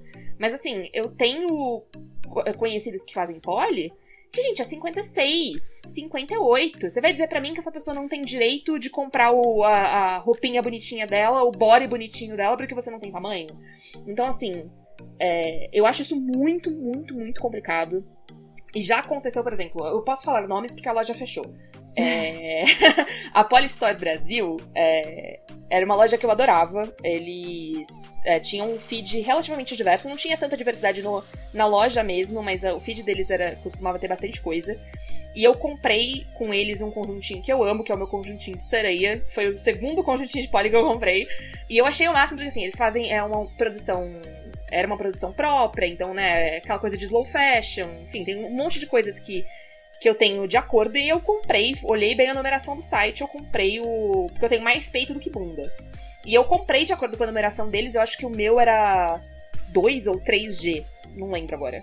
E aí veio, o top foi muito engraçado, porque, tipo, o top chegou e eu não conseguia parar de rir porque ele era largo. E o peito dele, gente, eu juro por Deus que o peito dele não ocupava o meu mamilo. Era tipo, um, o bojo dele era, era menor do que a minha mão.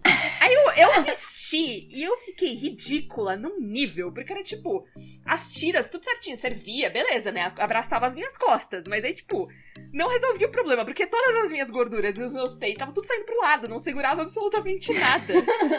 aí eu olhei pra aquilo e falei, gente, mas essas pessoas, tipo, eles fizeram um material pra uma pessoa gorda que não existe. Tipo, eles fizeram um material pra uma pessoa magra, de tipo, de corpo largo.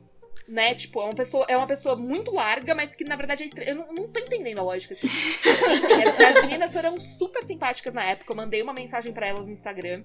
Eu falei, gente, então, eu preciso trocar. Só que assim, a gente precisa conversar sobre essa troca. Porque não Você adianta. Não Eu preciso adianta falar um... motivo da troca com você. Exatamente, assim, assim, a questão não. O tamanho tá certo. O problema é que assim, vocês fizeram pra uma modelagem de uma pessoa que não existe. É, ou que talvez exista, mas assim, né? É porque existem também pessoas gordas que têm pouco peito. Mas não é o meu caso. Então, assim, a gente precisa conversar um pouco e a gente precisa conversar sobre o que, que vocês estão. É, de como é a propaganda e da numeração que vocês estão fazendo no site de vocês. Porque existe mais pra um tamanho do que só o tamanho das costas. É, e aí elas foram super simpáticas, eu expliquei, passei medida, passei foto, passei vídeo. É, elas me ligaram, a gente passou um tempão conversando, elas foram super fofas. É, foi uma troca que deu muito certo. Eu fiquei, a minha grande tristeza da Polystore ter fechado é porque, tipo, apesar do, de eu ter tido problema com a- as, né, as roupas que eu comprei por lá, elas foram, tipo, muito receptivas em entender qual Estavam era, quais eram abertas, né? Exatamente. E eu acho que isso é um, um começo, assim, né? A gente falar sobre essa inclusão, ela também tá. Ela também passa por você entender que as pessoas que não se encaixam em determinado. Principalmente quando a gente tá falando de moda, eu acho que o padrão ele passa muito por essa questão de tamanho.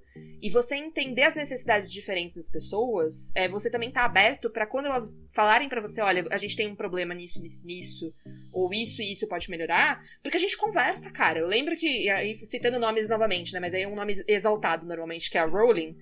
Quando eles lançaram a- os conjuntos deles, né, as roupas deles, é, uma amiga minha comprou é, e ela tem um biotipo parecido com o meu, mandei uma mensagem para ela e falei, essa, é, tipo, essa roupa sustenta? Ela é boa o suficiente pra uma pessoa do nosso tamanho conseguir usar e não pagar peitinho? E não, tipo, porque tem coisas que eu odeio, sabe? Eu odeio a sensação do meu peito pulando enquanto eu tô fazendo atividade, eu odeio a sensação da minha barriga enrolando a, a hot paint, que é uma coisa horrorosa. Eu quero morrer quando você pega um, uma calcinha de qualidade ruim, que ela começa a enrolar inteira e ela Ai, fica toda sim. esgarçada. Então, tipo, a gente tem essa troca, né? A gente conversa, as pessoas Sim. conversam. E você ter uma marca inclusiva, pra mim, ela passa por três coisas, que é essa coisa de você receber feedback, aceitar feedback, lidar bem com o feedback.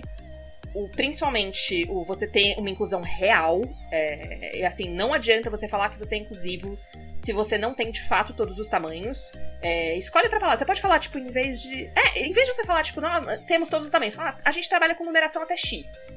Tipo, pode não ser a melhor coisa do mundo, mas acontece, tipo, beleza, sabe? Você tem ali o, o, o teu panorama e você mostrar isso, porque pra mim não adianta nada você ter numeração até 60 e aí todas as pessoas que você mostra são higienizadas, né? Porque eu acho que tem é, essa preocupação, que é aquilo que a gente tava falando, né? Tipo, isso é o desejável e isso é o que vai me vender mais. E eu já vi, é, já vi, já li pessoas que trabalham com moda falando de, tipo, não, a gente não trabalha com um número maior, ou a gente trabalha com um número maior, mas a gente não faz propaganda com gente gorda, porque a gente não quer associar, percebam a, a- delícia dessa frase, a gente não quer associar a, a nossa marca ou a nossa missão à doença. Você fica tipo, velho, É muito bizarro. eu não sei nem por onde começar, sabe? Isso é muito bizarro. É, eu lembrei da minha segunda pergunta. e, mas assim, gente, é o seguinte, a gente tá indo aí pra uma hora e meia de, de gravação aqui. Pra mim, tá, tá batendo. E os, no... os nossos episódios costumam ter aí de uma hora. Assim, a gente já fez episódio de duas horas, mas foi horrível de editar, assim. Eu já falo mesmo na cara, é horrível editar coisas muito grandes. Então, assim, eu vou, eu vou fazer uma última pergunta, mas eu não queria que a última pergunta fosse bad vibe, né? Porque, porra, terminar bad vibe é chato, né?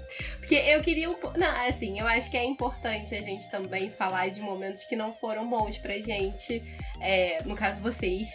é, de, de sofrer gordofobia e tal. Eu não, eu, não, eu não faço a menor ideia se. Menor ideia não, né? O mundo é gordofóbico, assim como o mundo é machista, assim como o mundo é racista, etc, etc. Então, imagino que vocês tenham sim sofrido alguma, algum tipo de comentário que vocês não gostaram, alguma coisa assim. Mas em, em vez de eu perguntar pra vocês que tipo de coisa vocês sofreram que não foi legal, eu vou, eu vou ir pela positiva.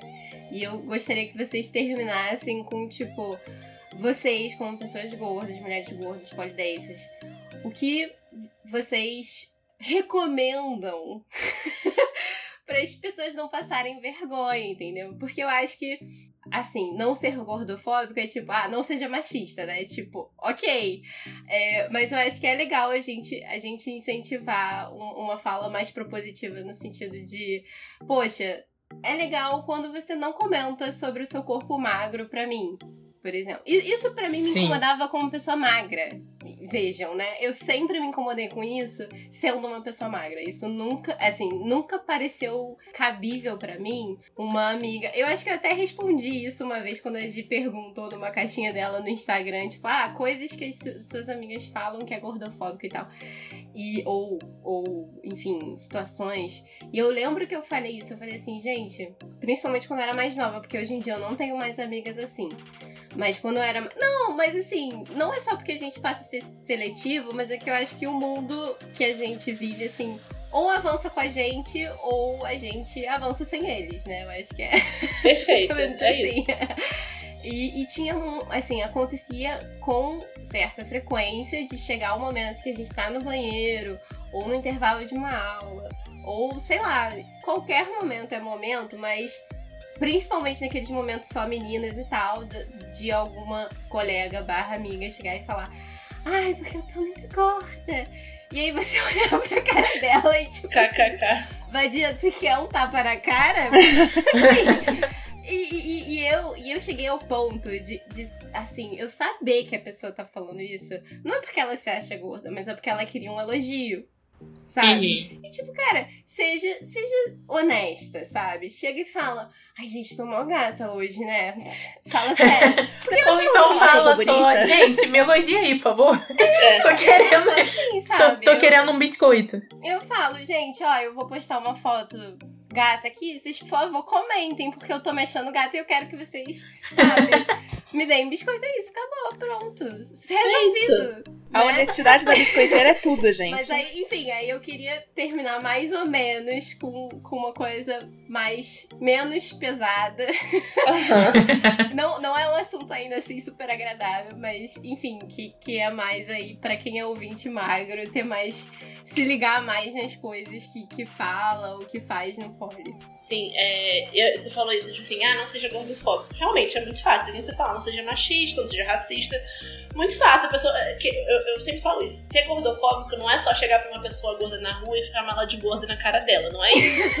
se, fosse, se fosse só isso, ninguém mais era gordofóbico. Porque assim, ninguém em sua consciência faz isso, entendeu? o problema é o que eu chamo da gordofobia implícita, né? Tipo, as microagressões. Então, por exemplo, esse caso de você estar em qualquer lugar que seja, tem um espelho, aí a amiga que não é gorda fala, ah, eu estou tão gorda, ou porque ela quer um biscoito, ou porque ela está insatisfeita com o próprio corpo, e ela acha que gorda é a mesma coisa que estar insatisfeita com o próprio corpo. Então acho que parar de fazer esses comentários já é um bom começo. E se você, tipo, como a Helena, você é amiga que escuta a sua amiga magra fazendo isso, dá um toque nela falando. Fulano, senta aqui comigo. Acho que talvez esse comentário não seja muito bem construído. Vamos conversar?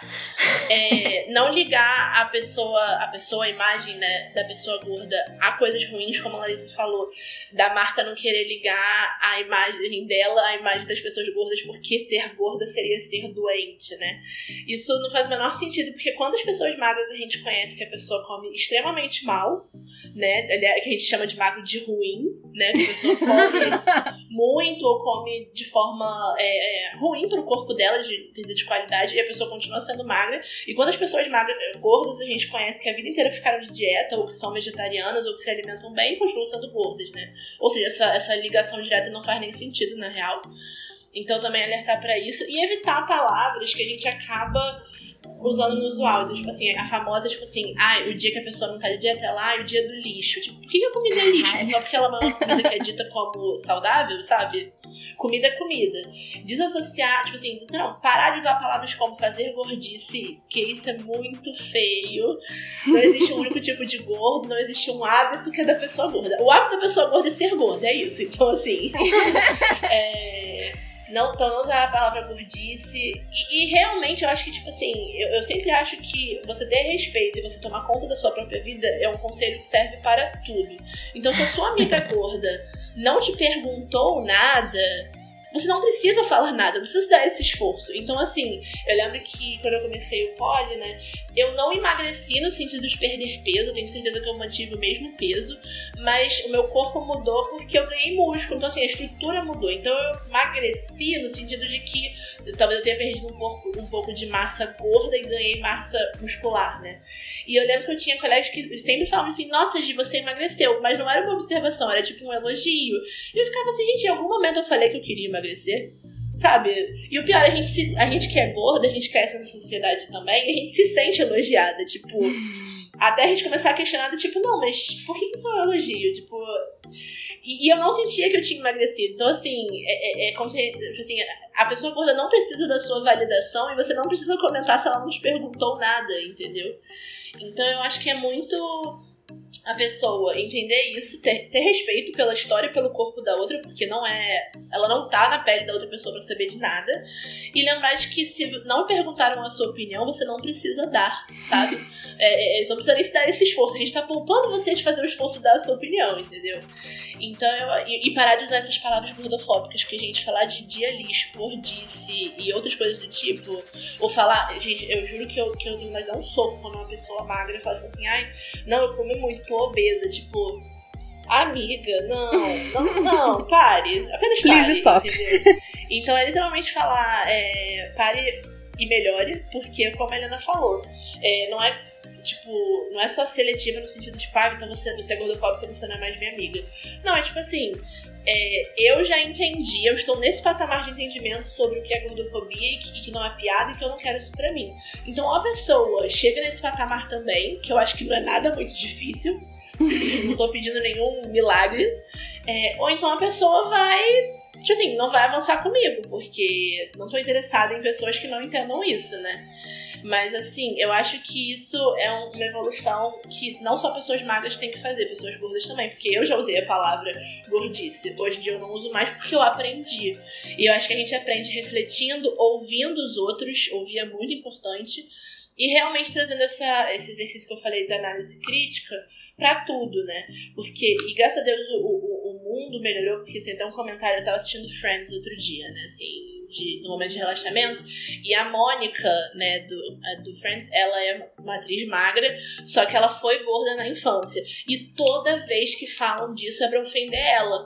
Tipo assim, lembrar ela, tipo assim, nossa, mas você era gorda quando você era nova. Olha e, como tipo, você assim, melhorou. Exatamente. E tipo assim, é pra falar mal dela quando criança, porque você era E gorda pra fazer chacota, né? Exatamente. E tipo assim, e nossa, parabéns que você. Tipo, uma conquista que você emagreceu, né? Então, assim, e, eu, quando eu era pequena, eu via Friends e eu não achava nada de errado, né? Tipo assim, eu, ah, realmente faz todo sentido. Hoje em dia, com o entendimento que eu já ganhei, com o estudo, com as pessoas que eu já escutei, é que eu vejo, tipo assim, ué, opa, opa, vamos questionar isso aqui, entendeu?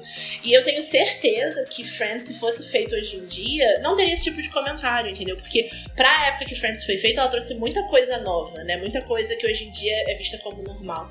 Então eu acho que é isso, é entender que tudo tem um tempo de evolução e que todo mundo merece essa chance. Agora, se você dá a chance uma, duas, três vezes a pessoa continua sendo gordofóbica ou qualquer outro tipo de preconceito, talvez seja interessante dar uma cortada naquela pessoa da sua vida, entendeu? eu acho que é um pouco isso. Isso de televisão uma tabefe na pessoa. É, não sou a favor de violência, porém, às vezes. A gente tem vontade, a gente não É apoia, isso. mas a vontade não tem existe. nada que um tijolo na cara não resolva. É, eu 100% tudo que, que a Gi falou, eu acho que estudar, né? E eu acho que o estudar ele passa não só por você ouvir e você se propor também a procurar certas coisas, porque da- é, às vezes não é só você, tipo, esperar aquela sua amiga gorda ou aquela pessoa gorda que você segue falar sobre isso, mas se é uma coisa, vai ler, o Google tá aí. E aí, dois conselhos que eu acho que são. Vai, três que eu acho que são muito válidos. Que o primeiro é diversifica seu feed. Porque eu percebi que, assim, muita coisa na minha vida mudou a partir do momento em que eu comecei a seguir pessoas gordas fazendo várias coisas, sabe? Pessoas gordas que são modelos, pessoas gordas que dançam, pessoas gordas que falam sobre alimentação, pessoas gordas que falam sobre qualquer coisa. Porque você vai perceber que, assim, existe é, recorte naquilo. É, e isso não é só pra pessoas gordas, tá? É você seguir pessoas negras, é você pe- seguir pessoas trans, é você seguir pessoas diferentes de você, porque isso muda muito a maneira como a gente encara a vida. É, a segunda, que eu acho que é muito interessante, assim, é a gente começar a trabalhar o elogio de coisas que não sejam só o tipo, o você está gorda ou você está magra, porque o elogio ele é uma parte muito importante da vida, assim. Mas eu, pelo menos, é, eu passei já da fase do linda, maravilhosa rainha. Não porque eu não goste de ouvir nada disso, mas porque tem coisas que eu acho que são mais interessantes, sabe? Então, tipo, por exemplo, postei, postei um vídeo na semana passada e aí veio uma amiga, uma menina me falar, tipo, cara, eu adoro como, tipo, como você dança coisas diferentes, dança estilos diferentes. E, tipo, você não necessariamente se sai super bem em todos eles, mas assim, você tenta fazer coisas que estão fora da sua zona de conforto. Eu achei aquilo um, um- um elogio maravilhoso, porque eu sou uma pessoa taurina que gosta da minha zona de conforto. Então, alguém reconheceu o meu esforço, é tipo, né? Então, assim, é, eu acho importante que a gente pratique o elogio, o autoelogio e o, elogio a outras pessoas, mas que a gente também entenda é, que, a- a- que existe uma necessidade da, para todo mundo, assim, de prestar atenção em coisas que estão além só desse exterior, assim, da gente prestar atenção no que, que as pessoas estão fazendo, da gente contemplar as pessoas enquanto pessoas. E um último que eu acho que é um apelo pra comunidade do poli, que é uma coisa que, que eu senti muita falta, não só por ser gorda, mas pela pessoa que eu sou, que é, gente, vamos começar a normalizar, por favor, o postar coisas imperfeitas. O postar erro, sabe? Uma das coisas que mais me encantou, olha os elogios aqui, né? Sim. Mas uma das coisas que mais me encantou quando eu comecei a seguir a Gi é que, por exemplo, vou postar um sítio novo que eu aprendi a fazer. Tinha, tipo, a foto bonita e 10 fotos cagadas. Isso me deixava, tipo, muito feliz. Porque você percebe que a pessoa tem, tipo. Que a pessoa, A, é humana, né? É um, é um diferencial você entender que existe uma pessoa ali. Ela é de verdade. E segundo, que assim, não é fácil para ninguém, sabe? Tipo, não é aquela coisa higiênica maravilhosa, tipo, 100% limpa para ninguém. Existe um processo, existe uma professora te ajudando a chegar nessa posição, existe um impulso, existe um, um, uma perna torta, existe várias tentativas. E eu acho que, que, que quanto mais cedo a gente normalizar isso, a gente começar a transformar o nosso compartilhamento de coisas de poli, é, enfim, isso vale para tudo, mas eu acho que falando especificamente da, da área de polidense, a gente começar a compartilhar as coisas que a gente. que deram errado, sabe? Que ficaram. O sítio que ficou torto, a perna que ficou errada, a foto que não ficou tão bonita, aquela dança que, né, tá cheia de, de errinho, assim, que você caiu, que, sabe? Eu me sinto tão bem assistindo essas coisas, porque, tipo, eu adoro ver coisas que deram certo, mas eu gosto muito mais de ver pessoas que celebram as suas imperfeições e que celebram o processo. Porque tem muito disso. A gente, às vezes, tem. É, tipo, eu tinha a impressão, seguindo algumas pessoas, que eu tava colocando como objetivo pessoas que estavam há muito tempo fazendo isso, que já faziam isso muito bem, porque estavam há muito tempo fazendo isso. E você deixa de pensar sobre, tipo, o que, que elas fizeram para chegar até ali, né? Então, até no, lá atrás, no, no, ano passado, conversando com a Gi, a gente tava. Eu, a primeira vez que eu consegui escalar eu postei o vídeo da minha primeira escalada e ela falou, cara, você tá escalando super rápido. E eu falei, como assim? Faz tipo seis meses. E ela tá tipo, não, mas isso né, é uma realidade diferente do que foi para mim. E você percebe como assim. A gente às vezes não compartilha esses processos. E aí, não compartilhando o processo, a gente não entende que é um processo. Então, queria pedir aqui para todas as pessoas, vamos normalizar os erros, né? Vamos compartilhar um pouquinho mais das coisas que não saíram 100% perfeitas e do que não ficou 100% limpo, porque eu acho que isso ajuda muito mais do que a versão perfeita a motivar a gente a continuar melhorando. Nossa, eu achei essa um conselho ótimo. porque não é porque eu eu comecei a perceber isso também e eu ainda posto muita coisa assim. Eu, eu nunca fui muito de de, de ah, é, tipo assim, eu não, nunca fui muito seletiva no que eu postava não. É, eu, assim, foi, assim, saiu, eu tava feliz, entendeu? Tipo, mas ao mesmo tempo, óbvio, né? Tinha umas coisas que eu tirava foto, ah, não, não gostava, ou achava que não tinha muito propósito em, em, botar. Porque todo mundo gosta de uma foto nova, né? Verdade, verdade seja dita, todo mundo gosta de um movie novo, todo mundo gosta de um biscoito novo, né? Mas assim, é, faz pouco tempo, relativamente pouco tempo, que eu, que eu tenho postado mais vídeos de dança e tal. Assim, acho que foi só no último ano, mais ou menos, que eu comecei a postar mais, mais vídeo dançando. E na dança, obviamente, você, em vídeo, aliás, você consegue ver muito mais defeito, entre aspas, né, do que em é. foto. Porque foto é congelado ali, acabou. Agora, o vídeo, né, é, é outra história.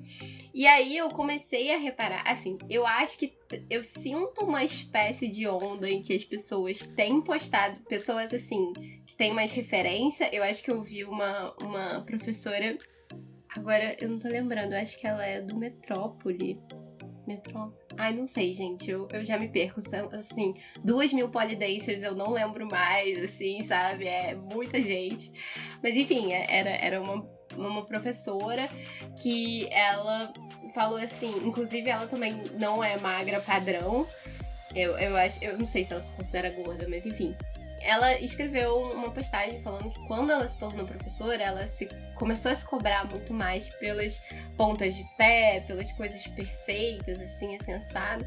Eu acho que tem um movimento, assim, um pouco transgredindo isso. Mas eu, eu, por exemplo, ainda posto algumas coisas assim, ai, postei, mas tá meio sujinho e tal. Só que eu comecei a ter um pouco de raiva das pessoas que falam assim, sabe? Tipo, ai, postei, mas tá sujinho. Querida, eu não faço metade do que tu faz, entendeu? E por que que tu não tá celebrando isso, sabe? Eu comecei a ficar com ranço, assim, do tipo, gente, foda-se que tá sujo. Assim, é isso. É, por exemplo, pessoas voltando há quatro meses sem treinar, mano, não vai tá a mesma coisa do que quando você tava fazendo há quatro meses atrás. Impossível. É, e isso não significa que tá sujo, né? É, é, é um momento, é isso. Exatamente. E eu acho que, que, que, eu entendo esse ranço, né? Porque eu acho que conforme a gente evolui, mais a gente se cobra. Essa coisa de ser professora é real. Várias amigas minhas que já me falaram assim, não, quando eu virei professora, aí que Eu não podia mais postar erro no Instagram, ou ah, eu não podia fazer mais uma apresentação que eu esquecesse alguma coisa, né? A pessoa coloca ali um, uma barra que ela quer alcançar barra, que né? é cada vez mais alta. e eu acho que, tipo assim, não tem, não tem coisa. Eu não sei vocês como alunos, mas eu não, não tenho uma coisa que eu goste mais do que ver, tipo assim. Eu, eu acho que eu valorizo ainda mais quando eu vejo a minha professora treinando um movimento que ela quer conquistar, ou ela ensaiando muito uma coreografia para uma apresentação. Porque um mostra que a gente é todo mundo igual, na real, todo mundo passa por- pelo treino e pela- pelas frustrações antes de chegar no resultado. E dois, que eu acho que, tipo assim, valoriza, né? Porque se tudo fosse tão, fácil, tipo assim, se todo mundo fizesse um handspring na primeira tentativa, não ia nem ter graça fazer handspring, porque todo mundo faz. Entendeu? Eu acho que o resultado, ele é o que valoriza. O processo é o que, é o que valoriza o resultado, né? Eu lembro que, assim, é, dando o exemplo da, da Vanessa, né? A Vanessa, quando ela foi competir no Exotic Generation, ela decidiu que ela ia botar na coreografia um spatchcock, que é um movimento muito difícil, né? Que ela já tinha meio que começado a pegar, mas ela ainda não tinha tanta fluência no movimento. E eu lembro que ela treinava, gente, incansavelmente. E ela se frustrava e a gente, Vanessa, vai dar certo, vai dar certo, vai dar certo. E, e no dia deu certo, né? Saiu o movimento e eu lembro que, tipo assim, eu fiquei com uma vontade de chorar na hora que ela fez o movimento, porque, assim, pra mim, não- o importante não era ela ter ganhado, não era, sabe? O fato é que eu vi todo o esforço que ela fez e quando no palco ela meteu o movimento e foi certa, tipo assim. Meu Deus, é isso! Então, assim, e não era porque era um spatchcock, podia ter sido um movimento básico, entendeu? Se fosse uma apresentação de uma amiga minha que, sei lá, nunca conseguiu fazer um jump e saísse, eu ia falar, sabe? Eu ia estar emocionada igual. Então a gente realmente normalizar os processos e, e- e- e abrir mais isso, né? Tipo, compartilhar. Porque eu acho que é, é saudável pra todo mundo. Tanto para os professores se cobrarem menos, entenderem que tá tudo bem, e pros alunos verem também que tá tudo bem. Não precisa ser perfeito o tempo todo, ninguém é, né? Então eu acho que essa dica da Larissa é sensacional. Eu sempre tive essa atitude de, de postar meio que estilo diário, porque um era o meu jeito também de me comunicar, né? De, de, de enfim, mostrar essas coisas, porque fora a minha turminha na Polycat eu não tinha muito contato ainda na época com, com Polydance, né? O Instagram me abriu muita, muitas conversas. Mas também porque é, é, eu sabia o quão difícil era pra mim as coisas. Então, assim, mesmo que o movimento não tivesse perfeito, ou, ou a coreografia não tivesse perfeita, eu sabia o quanto trabalho que aquilo- tinha dado pra mim. E eu queria comemorar aquilo ali e postar, entendeu? Então eu acho que realmente, assim, normalizar os processos, né? E normalizar os erros e as imperfeições é, assim, essencial pra saúde de todo mundo. Gente, é o que eu falo sempre. Eu amo receber pessoas aqui, porque sempre trazem. Primeiro que o papo é sempre muito bom. A gente tá, sempre, tá cercado né, de pessoas maravilhosas e incríveis. Que sorte. e. E porque eu sempre aprendo muito, gente. Eu sempre aprendo muito, muito, muito. Eu sempre saio assim, renovada de ideias, de reflexões, de. Sei lá, muito aprendizado mesmo. e aí. E eu não queria parar de conversar. Simplesmente. Eu tenho ainda muita coisa que eu queria perguntar pra vocês, que eu queria saber de vocês, que eu queria saber como é o processo de vocês, como é a vida de vocês, porque, enfim, pessoas maravilhosas, né? O que, que vocês comem de café da manhã? Mas eu acho, é, como a Helena falou, a gente tá chegando aqui a. Deixa eu até olhar aqui. Então, duas horas? Duas horas. Suave. Mas assim, eu queria trazer vocês aqui de novo. Eu acho que tem muita, muita Só coisa a chamar, mais. gente. Exato. Tem muita coisa, muita coisa a mais pra gente conversar, tem muita coisa a mais que as pessoas precisam ouvir, né? E que as pessoas precisam aprender, seja pra refletir na, na própria vida e nas próprias experiências, seja pra mudar. Enfim, achei sensacional, achei muito importante. E era, é isso, gente. Amei a conversa, gente. Foi muito bom. Acho, acho que, assim, é, eu, eu sempre tô olhando os vídeos da Gi porque, porque eu gosto dos vídeos da Gi. Assim, vou- Obrigada. Mas eu, eu acho que às vezes falta realmente um espaço de tipo, cara, mas me conta como é que foi isso, sabe? Porque, ah, beleza, um vídeo, um negócio meio editado, né? Você coloca as coisas mais bonitinhas, organiza o pensamento e tal, mas tem algumas coisas que você fala, agora, enfim, né? Duas horas depois eu já não vou lembrar mais o quais foram as coisas, mas assim, eu, eu senti em vários momentos que eu fiquei, caraca, eu nunca tinha pensado nisso, sabe? Tipo, de, real, de realmente ouvir e falar, cara, é, eu nunca tive essa experiência, eu nunca me senti assim. Aquela parada que a Larissa estava falando de, tipo, ter que ter que falar consigo mesma de que aquele era um lugar que ela poderia ocupar, assim, caraca, isso nunca aconteceu na minha vida, assim, sabe? Tipo, eu nunca tive, eu nunca duvidei que um lugar pudesse não ser ocupado por mim, sabe? Tipo, isso nunca passou pela, pela minha experiência de vida. Então, eu acho que compartilhar essas coisas, né? Que eu acho que às vezes acontece mais numa. numa. Ah, numa sessão assim de conversa, né? De. Eu acho que se a gente pudesse, a gente ia pro bar depois. Mas enfim, não. Gatilho, saudade. Eu, eu já não poderia estar com vocês de qualquer maneira, porque, né, um estado de distância, mas, né. O... Mas a gente podia estar em São Paulo. Mesmo assim, realmente. Ou não, exatamente. Vai que. Quem disse? Mas enfim, é é, que bom que a gente consegue ter essa conversa, mesmo sobre essas circunstâncias. E, e foi muito bom mesmo, eu adorei. Várias vezes eu queria interromper, tipo, caraca, que irado isso que você falou. Eu não tinha pensado nisso, mas enfim, me contive. E só agradecer a presença de vocês.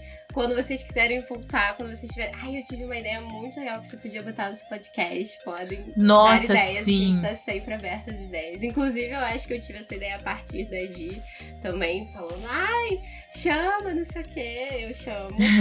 Porque a gente tá sempre. Assim, a gente tem umas listas assim de coisas. Eventualmente a gente vai pensando, caraca, a gente podia fazer um episódio sobre isso. Aí, tipo, é, sei lá realmente tem que fazer o um episódio. Cara, qual foi a última coisa que eles falaram que tinha que fazer? Gente, é sempre assim. É muito sempre triste, assim. Mas... Todo mês, religiosamente, a gente tá assim.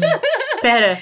Quais eram as ideias que a gente tinha tido? Ninguém anota nada. Amiga, não vou lembrar. Identifico. Justamente que agora, anotar, na hora menina. de encerrar também, eu não, não vou lembrar.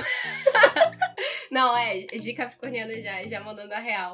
Pior que se procurar no- na conversa tem lá, mas enfim, até Exato. achar, né? Enfim, é Favoritas isso, gente. mensagens. Aí, ó, uma boa ideia. Gente, muito obrigada pela presença de vocês. A gente amou o papo. Como, como a Fê falou, eu queria continuar, mas eu também quero muito fazer xixi. Eu não sei vocês, mas assim, Sim. também.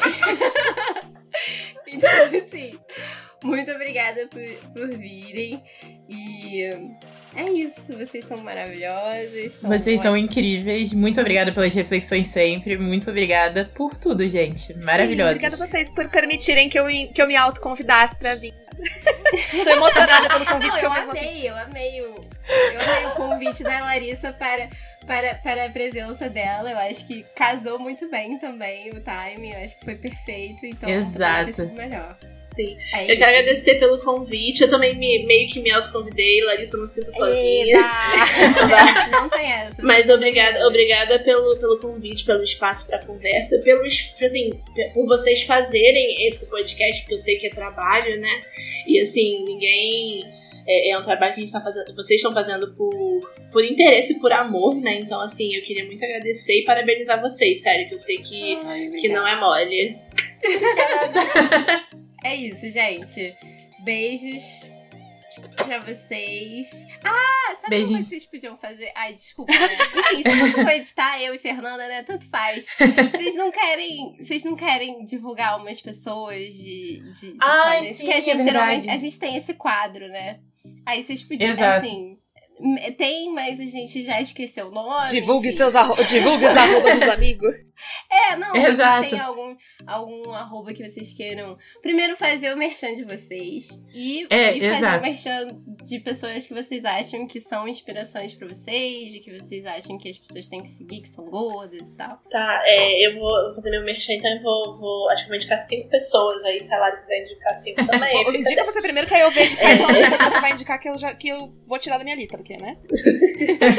Então, meu, então, só pra fechar, meu Instagram, então, como eu falei, é G, underline poliana, é, para coisas de polidança. É, e pra indicar, eu tenho que começar pela Letícia Sade, gente, não tenho condição de indicar essa mulher, que ela é incrível. É, arroba le.assad com dois S. Vou indicar também a Dark Cinnamon, porque a Marion, que também é que mulher incrível. Eu queria ter chance de fazer mais aulas com ela.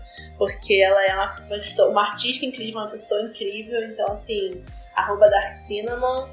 É, vou indicar também. São muitas, né, na real, mas. vou, vou indicar também não é uma referência gorda, né? Como a Marion também não, não é bem uma referência gorda, mas vou indicar a Larissa Fernandes, que é cantora, atriz, dançarina. Eu acho ela. E, e mais do que muito talentosa, assim, eu acho que ela é muito esforçada, e já falando dessa coisa de, de reconhecer as, as, imperfeições, ela fala muito dos processos dela, ela posta sobre, e eu acho muito incrível ver, tipo, ela mostra que ser artista é trabalho sim, e, é, e leva muito esforço, né, muito, muito tempo dedicado. E indicar também mais duas, vamos lá. Ah, vou indicar a Dona Dia. Já Roubou minha indicação de graça. é que é uma referência gorda que dança a beça e ela é um amor de pessoa, maravilhosa, lindíssima. E para fechar, a Dailane Cerqueira do Maravilhosos, que eu já fiz aula com ela, que é uma pessoa assim iluminada, cheia de energia, criativa que realmente, assim, também é capricorniana, maravilhosa, assim, só tem gente incrível. E que eu indico muito seguir ela também, porque ela também fala muito dessas coisas das cobranças, ela fala de autocuidado, né? Então, assim, ela é uma pessoa incrível É, eu estou nas redes sociais, sempre no arroba Larissa Siriane. Siriane se escreve com S e no final. É, então vocês podem conferir as minhas escritas, os meus poli, os meus cachorros, enfim, várias outras coisas é, no meu Instagram, Twitter, no YouTube. Tem, tô em todas as redes sociais porque eu não tenho mais nada pra fazer da vida. É, vocês também podem, quem estiver aí me escutando e gostar de literatura, ou gostar de cinema, ou gostar de séries, e quiser conferir o meu podcast, eu tô na mesma rede que as meninas lá no podcast delas com o Quarta Parede. O Quarta Parede é um podcast onde a gente fala sobre arcos de personagens no cinema, na TV e nos livros, então tem episódio toda quinta-feira para quem quiser. E sobre indicações aqui, já que a Gi roubou praticamente todas as minhas indicações, eu vou indicar dois coletivos, na verdade, né, que não são perfis de pessoas exatamente, mas de coletivos de mulheres gordas, que são o arroba Movimento Mulherão, que é da turma fixa para mulheres gordas que a Dona Di tem no, no Metrópole. É, que, enfim, foi a turma que eu não consegui fazer, porém, que foi a turma que levou com que eu me matriculasse. E o Maravi Plus, que é do, do Maravilhosas, é, que também é uma turma que eu sempre quis fazer e nunca consegui. E uma pessoa, duas pessoas não gordas, mas que eu indico pra caramba, porque são pessoas que falam muito sobre processo. É, uma delas é a Juliana, que é uma amiga que eu fiz pela internet por causa do Poli, que o arroba dela é Dark Side of Ju. É, a Ju é ah, muito. Ela, Gente, maravilhosa. É, a, a Ju ela é muito maravilhosa. Ju, eu amo muito seguir ela, porque, tipo, eu me identifico. Apesar dela não ser necessariamente, tipo, gorda, ela também não é magra. Ela tá, tipo, num num in-between. Então eu diria que ela é uma não magra, né? Ela tem um, um, corpo que não é necessariamente mega padrão, mas que também não tá no, no limiar ali da, das gordofobia da vida. E eu acho ela uma pessoa incrível, ela é uma pessoa que, tipo, que não só é uma, uma artista muito boa, como também uma pessoa é, muito legal de conversar. É, e a minha professora querida, que é uma pessoa que fala muito sobre o processo, fala muito sobre o, as imperfeições, fala muito sobre descobrir o que quer ou não depois de muito tempo de poli, que é a Lígia Concone, a Exotic Lígia. É maravilhosa, eu faço aula com ela desde o primeiro dia. Ela é uma das minhas pessoas preferidas que eu conheci, assim, no, no mundo do polidense. E seguir ela fez, né, seguir ela não só no, no, né, no Instagram, mas seguir ela na vida e conversar com ela fez com que eu entendesse muita coisa sobre o limite do meu corpo, é, sobre o quão saudável ou não é a gente empurrar certos limites, e também sobre, tipo, você não necessariamente é, precisar se sentir confortável só porque você atingiu um certo nível de conhecimento, um certo nível né, corpóreo. Tipo, a Lígia, o que, a Lígia não consegue fazer, né, gente? A Lígia faz de tudo. Ela também, assim, parece que ela tem 100 metros de perna, mega flexível, faz um monte de coisa. E ela tava, até o começo do ano, tipo, comentando sobre como ela tava se sentindo frustrada com a relação dela com o Polly, porque ela chegou num ponto da vida dela em que, tipo, parecia que ela não, não ia para mais lugar nenhum. E ela não tava satisfeita enquanto artista. E eu acho que isso também é um, é um questionamento válido que eu acho que todo mundo chega em algum momento, né? né não necessariamente com o poli, mas assim, sempre tem aquela uma coisa da sua vida que você gosta muito de fazer, e aí você transforma ela ou você monetiza ela, ou você transforma ela numa coisa recorrente na sua vida, e de repente você chega num ponto que você pensa, puta que pariu, né? O que, que eu tô fazendo na minha vida? Então, recomendo muito, porque além dos vídeos dela serem incríveis, ela dá aulas incríveis também, ela fala muito sobre essa coisa do processo, e é uma coisa que eu me identifico pra caramba. Então, gente. Arrasaram. É isso. Saúde! Agora o adeus é real. Então. um beijo. N Beijo, não saiam da conversa, mas deem adeus aos, aos teles, telespectadores, não, olha, Ouvintes. aos ouvintes. Isso, muito obrigada. Peixe, Beijos gente! e até mês que vem. Um beijo, gente. Beijinhos. Você